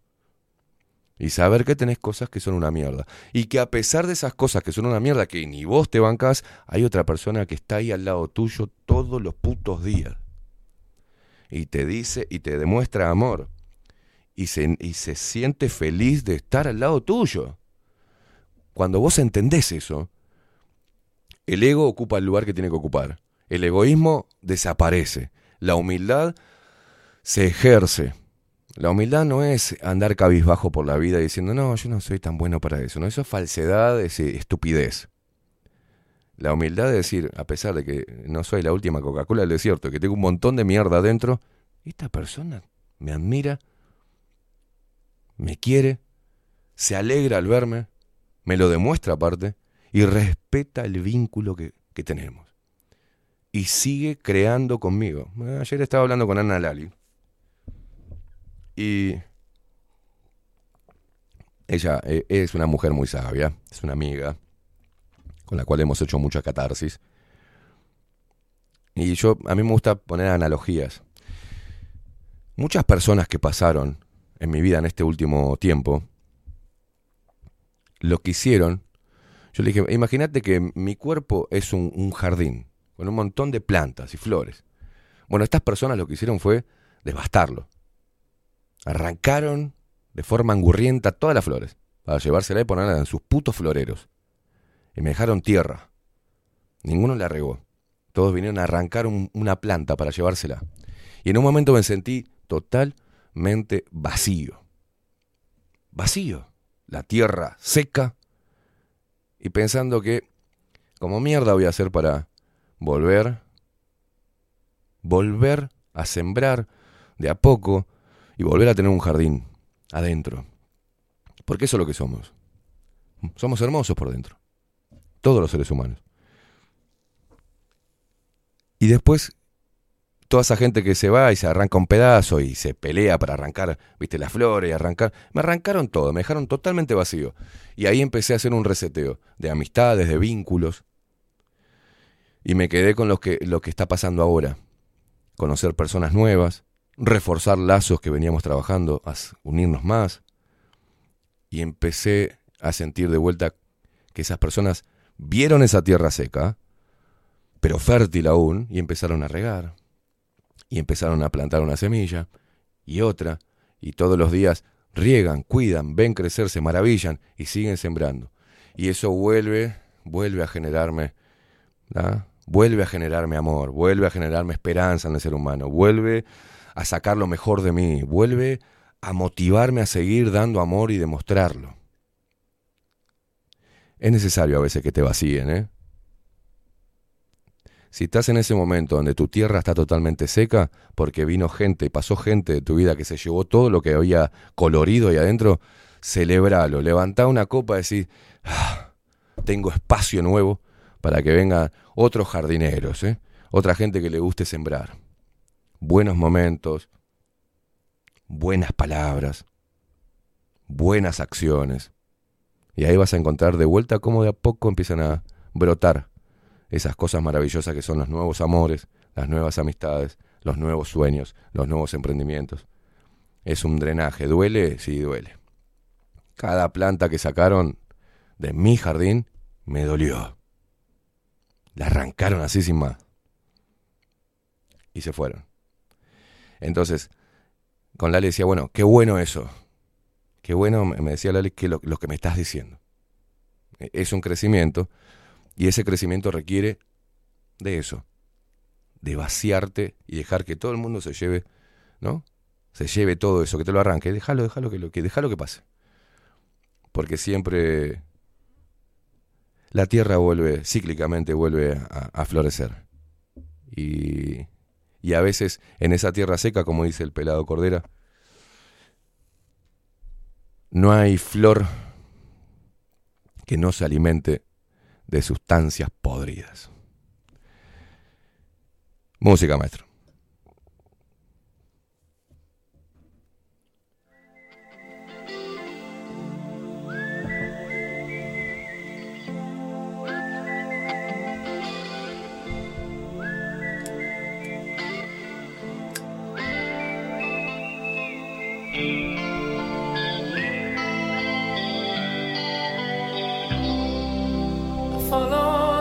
Moskwa down to Gonky Park, listening to the wind of change. An August summer night, soldiers passing by, listening to the wind of change.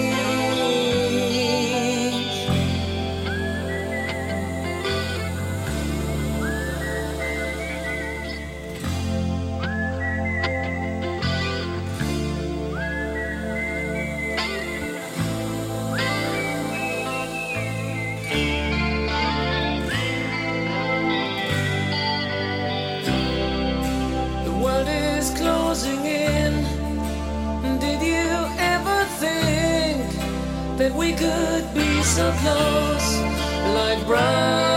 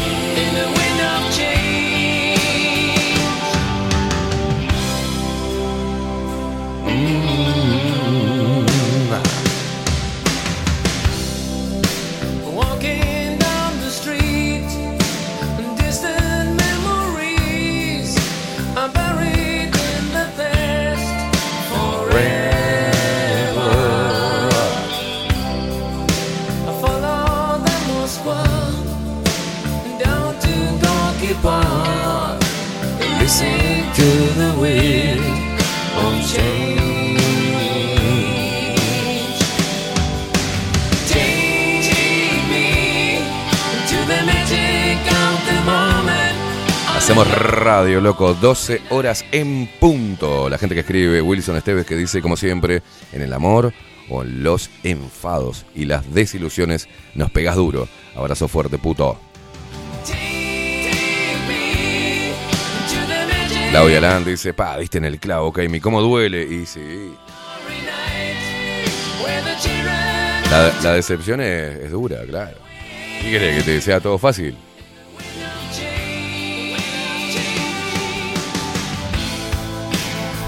Of change blows straight into the face of time, like a storm wind that will ring. Lo que pasa que, por ejemplo, me ha pasado de, de tener eh, supuestos amigos que después se convirtieron en enemigos, así porque ellos lo decidieron, por competir, por sentirse menos, por tener problemas de penecortismo, este, también de parte de mujeres que empezaron a, yo no entiendo, hablaba la otra vez con Flor eso, digo, este, que tengo grandes charlas con Flor, entonces, eh, y me, interesa la opinión de la mujer, ¿viste? ¿Por qué la mujer compite de esa manera con, con el hombre? ¿Por qué cuando se encuentra con, con un hombre que, mm,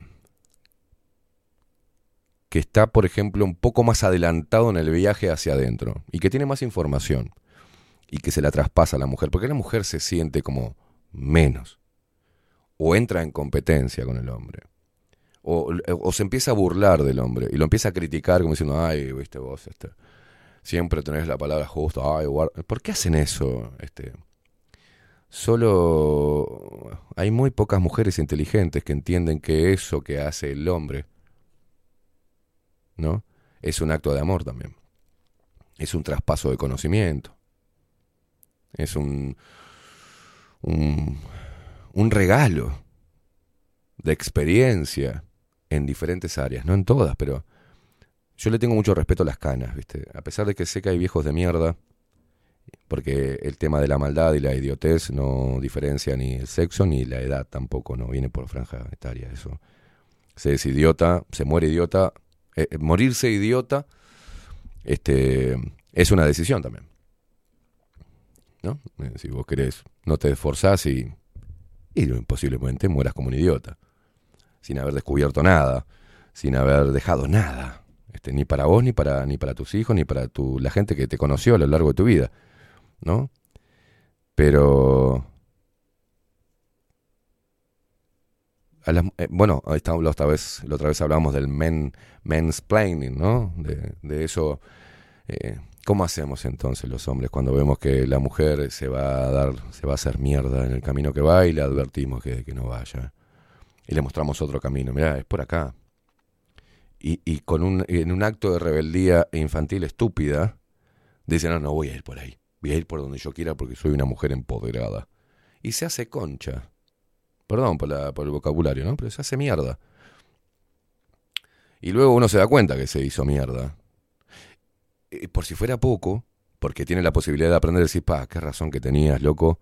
Me dijiste que no fuera por ahí. Yo como una boluda, este, compitiendo contigo, siendo irreflexiva, fui lo hice y me fue mal. ¿Sabes qué? Tenés razón.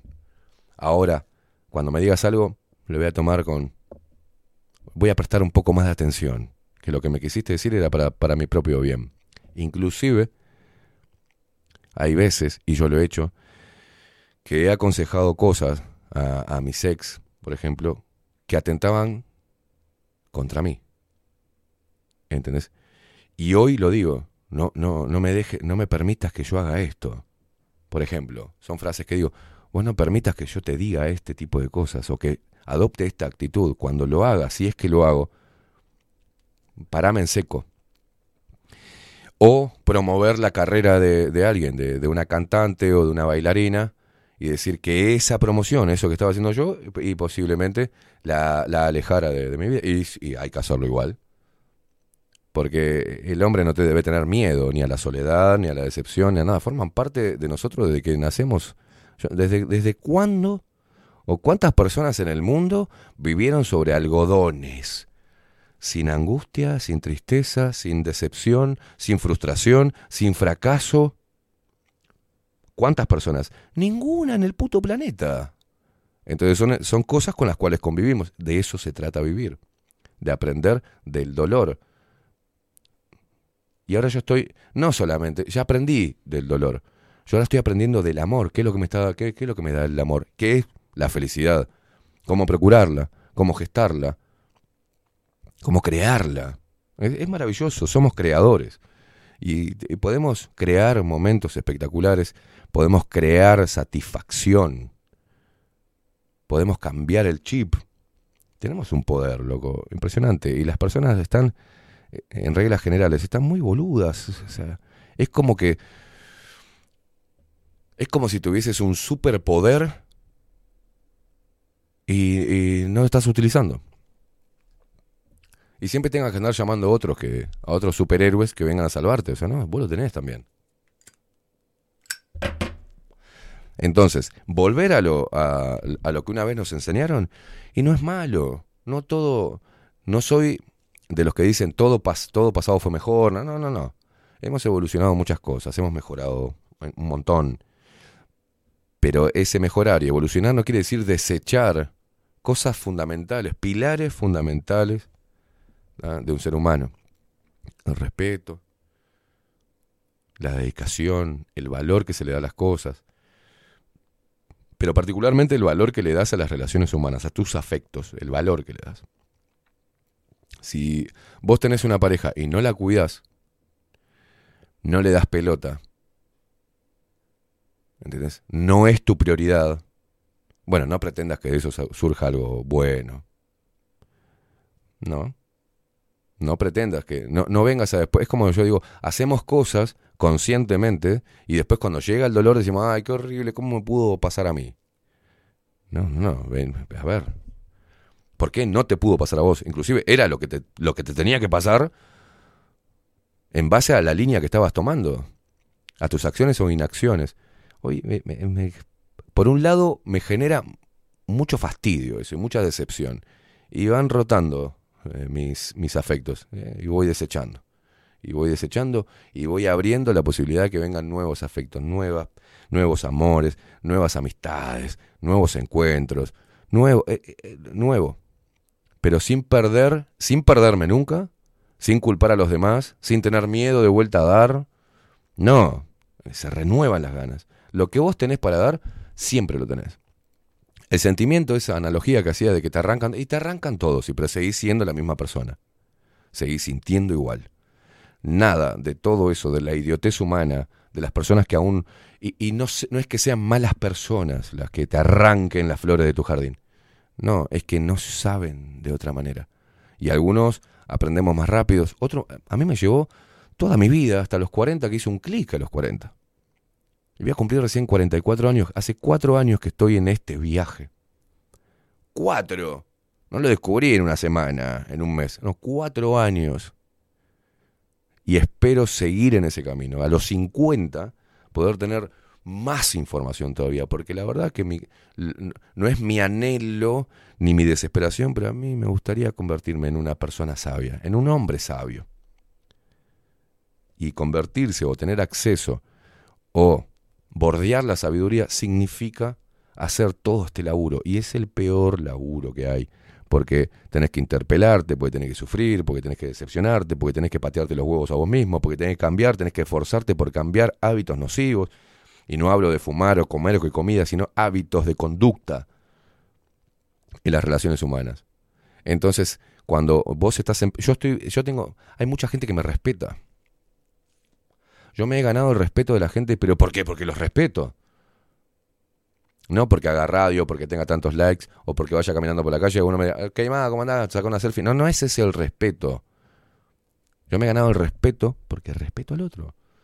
Y porque mis acciones son respetables. No hay otra receta. Hay gente que me admira porque yo los admiro y le he profesado mi admiración. Es simple.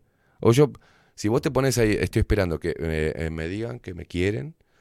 Obviamente soy merecedor de que me quieran, de que me respetes y me valores. Bueno, actúa en consecuencia la concha de tu madre.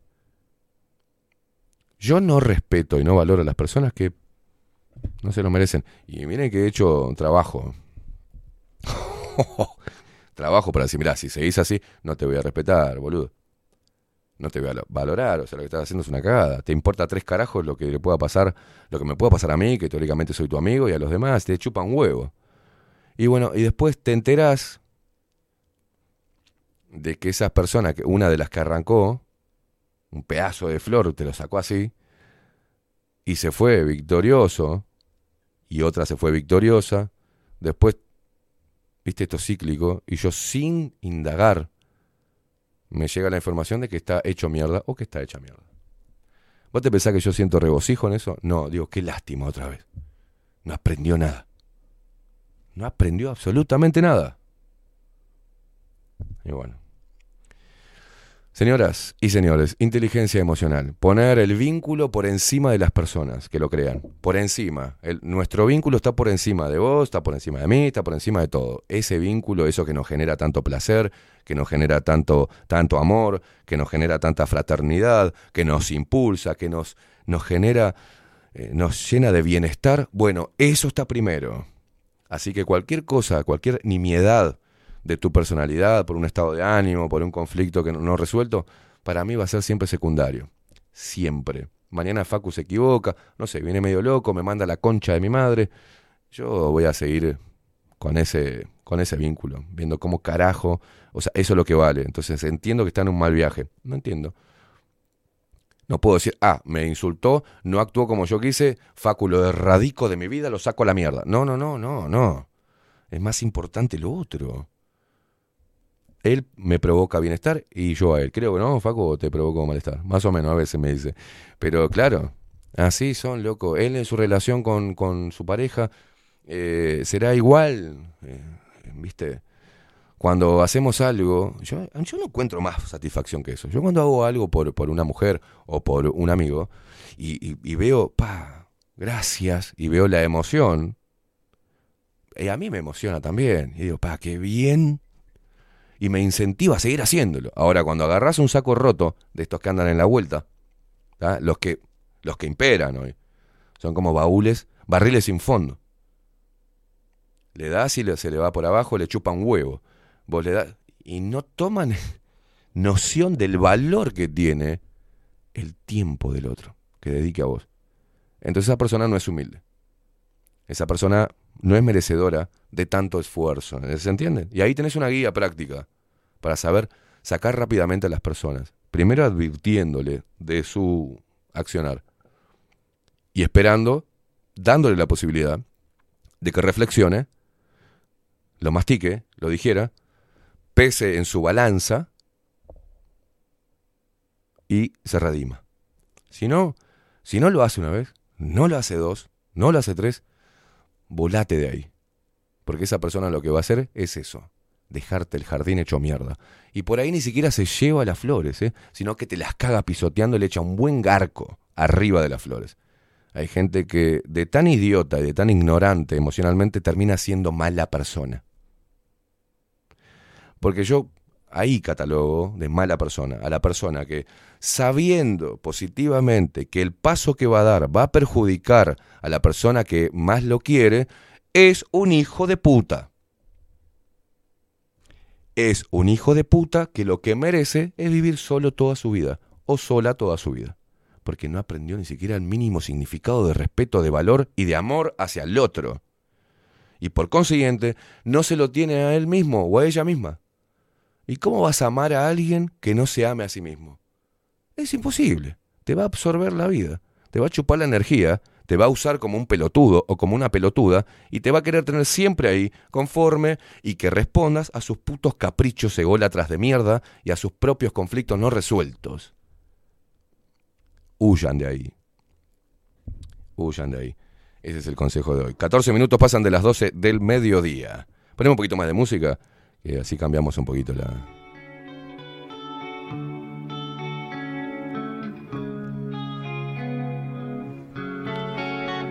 Se viene mi cumpleaños, ¿eh? Y estoy muy reflexivo cada vez que viene el 19 de noviembre. Que los cumpla. No, todavía no. Y este, este cumpleaños, número 44, no voy a hacer ninguna fiesta en Tazú, ni nada. Me voy a ir a la mierda, a reunir con un grupo pequeño de amigos, a hacer un asadito, y ahí va a quedar. Este, les aviso por las dudas.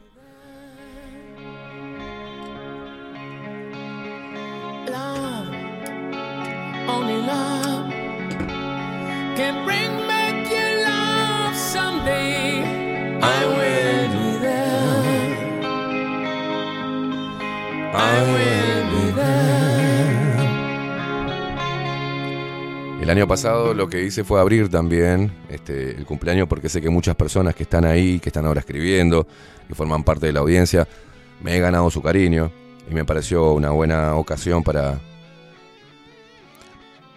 para poder agradecer ese cariño ¿ah? en, un, en un cumpleaños que fue este, masivo ahí en, en Tazú, que fue una de las noches más lindas que viví en los últimos, en los últimos años. Este, y, y este año, espero que no lo tomen a, mal, pero me gustaría pasarlo con un círculo muy, muy íntimo de personas que, que han estado ahí en mi vida personal, eh, siempre firme. Eh, así que eh, en honor a ellos también, y también por, por esto que en este viaje ya no necesito cumpleaños de 300 personas, de, solo me bastan 6, 7, 8, y está bien, y está bien. From the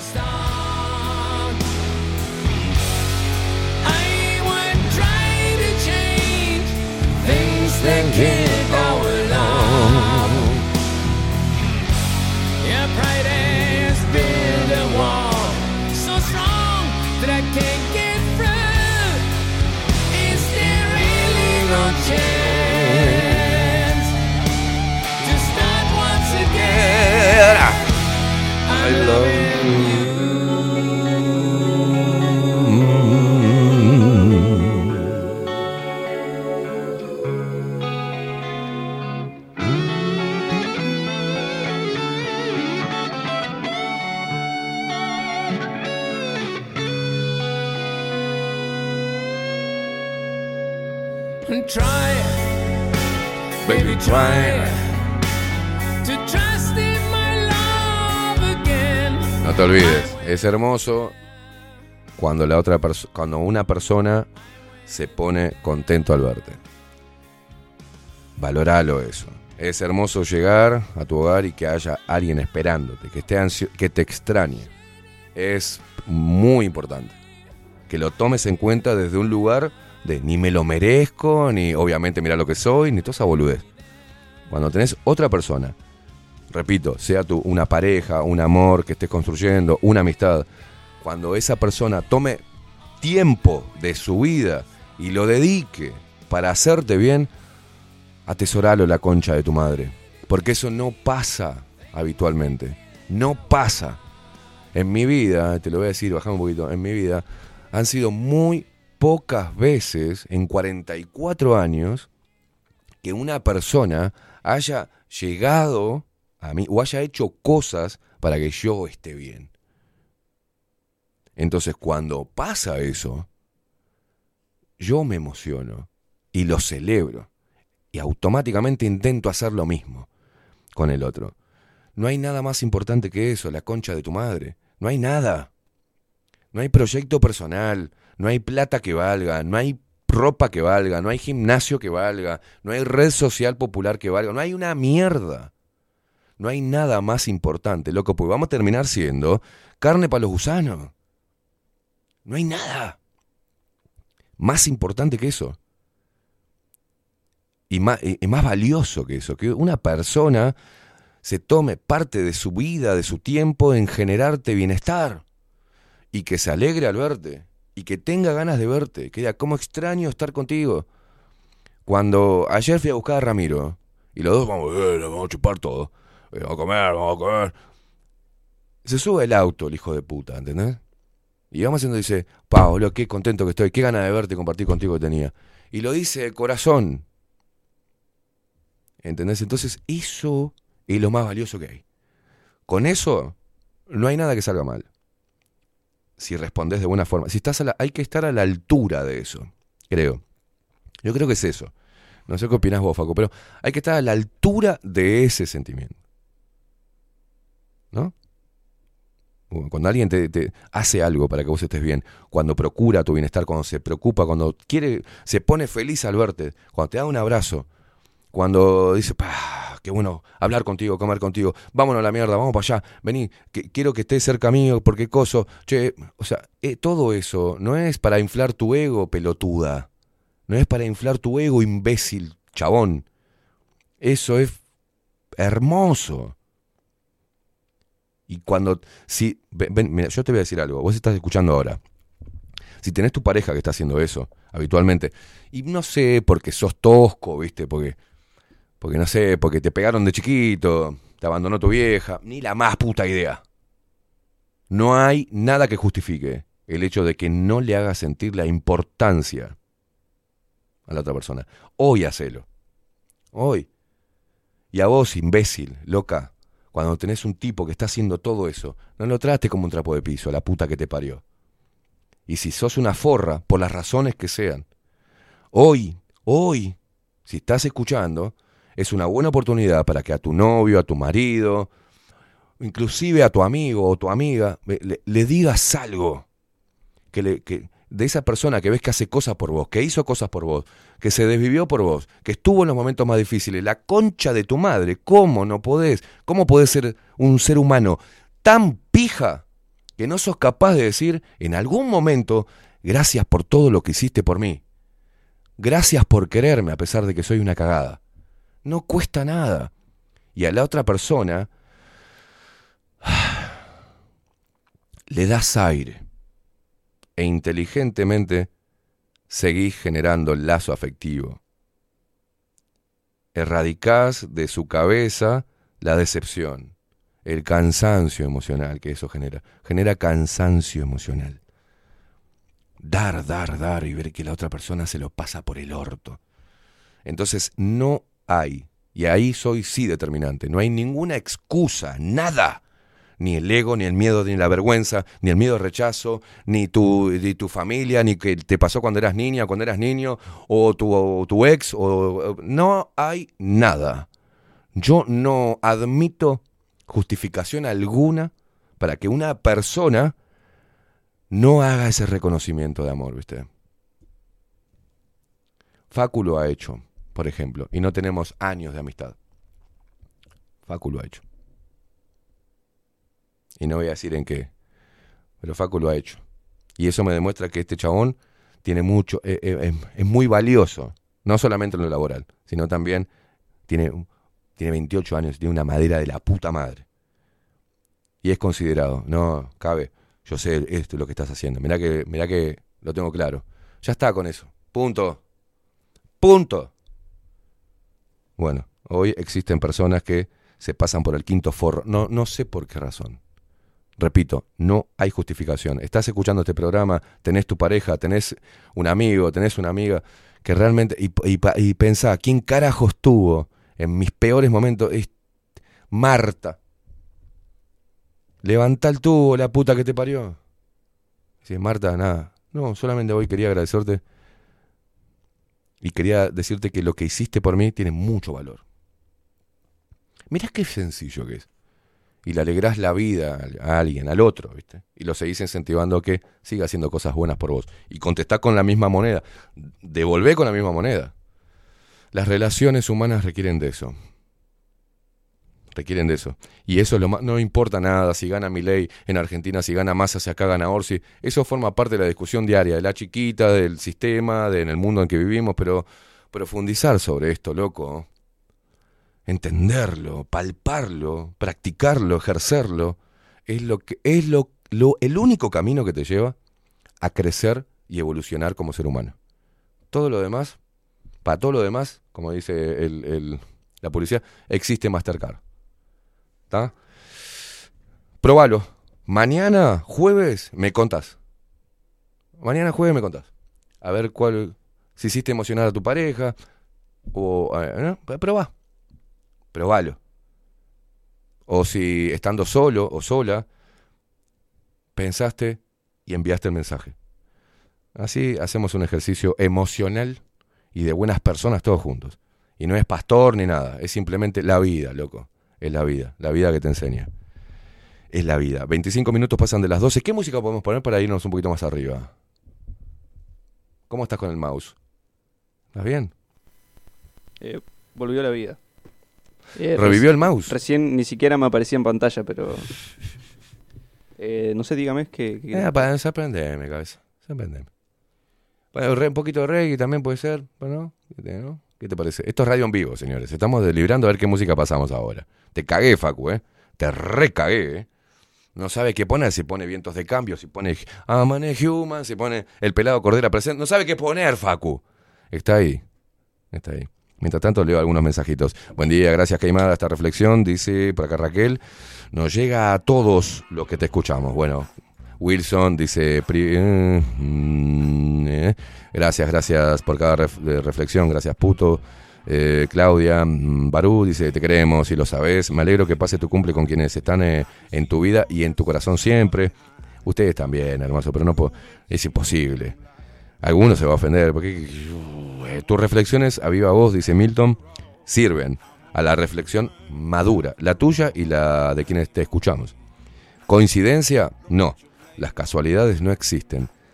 Sí, la coincidencia, eh, en la vida vamos aprendiendo, cada uno a su ritmo. Hay quienes repiten y repiten, pues no reflexionan, solo respiran.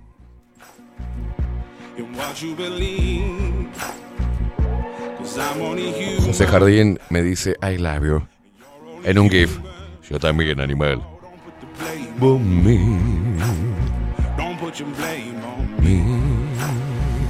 Agustín Peledén nos decía, gracias por este momento. Hace poco perdí un amigo de forma totalmente inesperada. Era uno de los que contás con los dedos de una mano. Y bueno. Ya vendrá otro papá. I'm only human,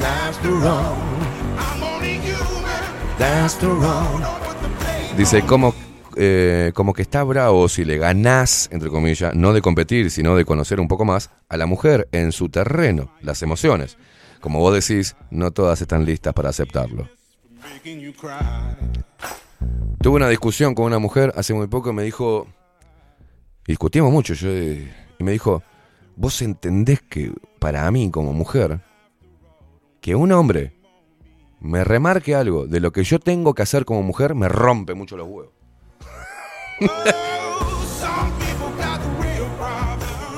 No era lo que estabas diciendo, no era lo que estábamos discutiendo, fue caer, eh, y muy sabia ella, me dijo, caer en la realidad de que me estaba diciendo cómo yo debería comportarme como mujer y tenía razón. Y no había tenido la guía para hacerlo. Había siempre actuado de una manera y no me había ido bien. Y fue un shock. Y sí, que un hombre le tenga que decir a una mujer cómo ser mujer, y no, no es fácil. Pero la mujer que lo entiende así, después de reflexionarlo, y es sabia, loco. Ahí está, es eso, porque va a pasar al revés también. A que la mujer me enseñe cómo, que no estoy actuando como un verdadero hombre. Me lo marca y me ayuda. Mirá qué sencillo que es.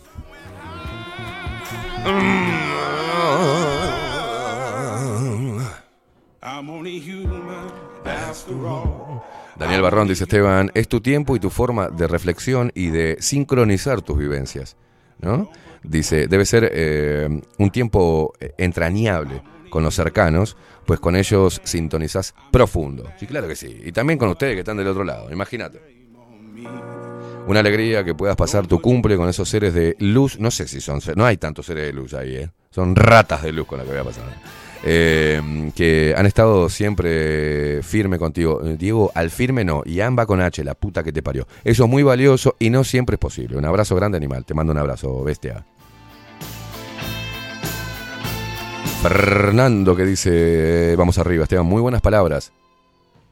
Son tres puntos suspensivos, no dos. Y me dice, sin palabras, arriba, guacho.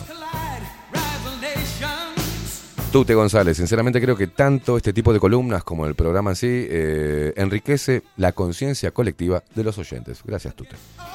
Qué bueno. Se menea. Así está puesto, se menea. Dice, gracias por todo, Esteban, muy feliz cumple y pasala como quieras, macho. Abrazo, claro.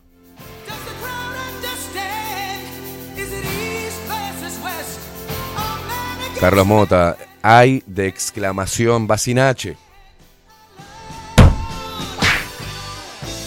Dice, ay, viejo loco, desde que te escucho. ¿Cómo viejo loco, atrevido? ¿Por qué lo aplaudís vos? Pero qué atrevido, me acabo de decir viejo loco. Viejo loco, desde que te escucho, hoy me siento grande, dice. He empezado a sacar mis sentimientos y la verdad que se siente muy, bien, muy, muy bien. Gracias. Bueno, arriba, Carlos. ¿Qué edad tenés, Carlos Mota, que me decís viejo, la, tu hermana? Pendejo de mierda. Loco, se pudre todo. ¿eh? Claro, amigo. Vos sabés que yo siempre hablé con Carlos Mota pensando que era un tipo mayor, ¿no? ¿Qué edad tenés, Carlito? Marius Doxon, eh, muchas gracias por tu- la reflexión. Es importante recordar que lo más importante, valga la redundancia, es conectar con los demás.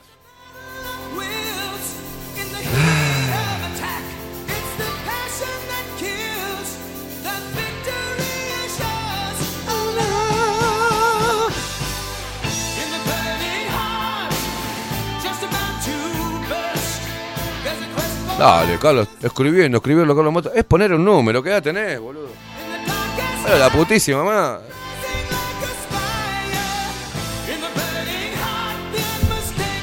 Ah, bueno, boludo. eh, Tiene 56 años. ¿Por qué me decís viejo, viejo? Ay, qué pendejo de mierda. 56 tenés. No la había errado, pensé que era. Me parecía, me parecía. Me parecía. Carlos Mota nunca me dijo bro, nada de eso. Digo, nada, de, de-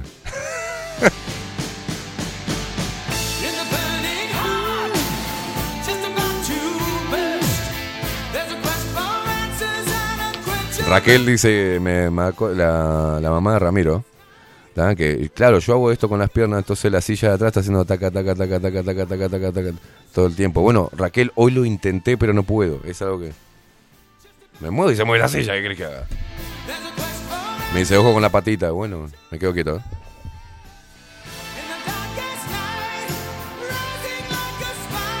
No puedo. Es lo que me remarcó, lo que me remarcó usted los otros días. Que estaba acá de este lado de la cabina. Sí. y Yo muevo el pie constantemente. Sí. Que estar quieto se, se me acalambra el pie. no sé. Y sí, está bien. Pasamos sentados nosotros. Señoras y señores, nos vamos a retirar. Ya nos cansa. Me cansé. Tienen podrido. Esto es una mierda. Ahí va. Alejandra que dice, gracias, Caimada, siempre nos volás la cabeza y nos hace reflexionar sobre muchas cosas. Bueno, me alegro. Ya no me escondo. Estamos trabajando todes. No, estamos trabajando todos juntos para intentar ser mejores personas y crear mejores vínculos emocionales, crecer emocionalmente, crecer intelectualmente. Eso hace que generes conciencia sin querer generarla. Simplemente con el, con- con el ejemplo. Chau. Eh, es por ahí. No nos pueden engañar. Pero nos preocupa. Dice, y después nos mandás a la mierda. Y sí. No hay nada más Absurdo que seguir. No. la trampa. Yo no fui, es la inteligencia artificial. Me hace libre. Pregunta. Sea puto. Uh, ¿Quién es ese violento? A mí no me insultes porque te tiro una copa. Ah, ah, ah. Paula me empezó a seguir en Instagram. Oh, alumbra. ¿Qué querés, Gordi? ¿Qué querés? ¿Qué ¿Quiere agregarle chorizo colorado al guiso? Creer no es lo más seguro. Yo prefiero investigar. Canten putos. Al oscuro. Richard de Jacksonville. Buenas, muchas gracias. De nada, guacho. Ahora, toda esta locura. Ay, atrevernos a enfrentar a esta dictadura. No hay nada más absurdo que seguir. Miguel Martínez con Bilden en la web. El sponsor del día de hoy. Si sé que me hace libre. Libre. A ver, no lo veo todavía. Ah, No, no, la masonería no. Una simple pregunta. Bilden, de la mano de Miguel Martínez, en la web. Adolfo Blanco, nuestro fotógrafo de cabecera. Rodrigo Quincón Álvarez, operador y editor de video de este recinto y de machos.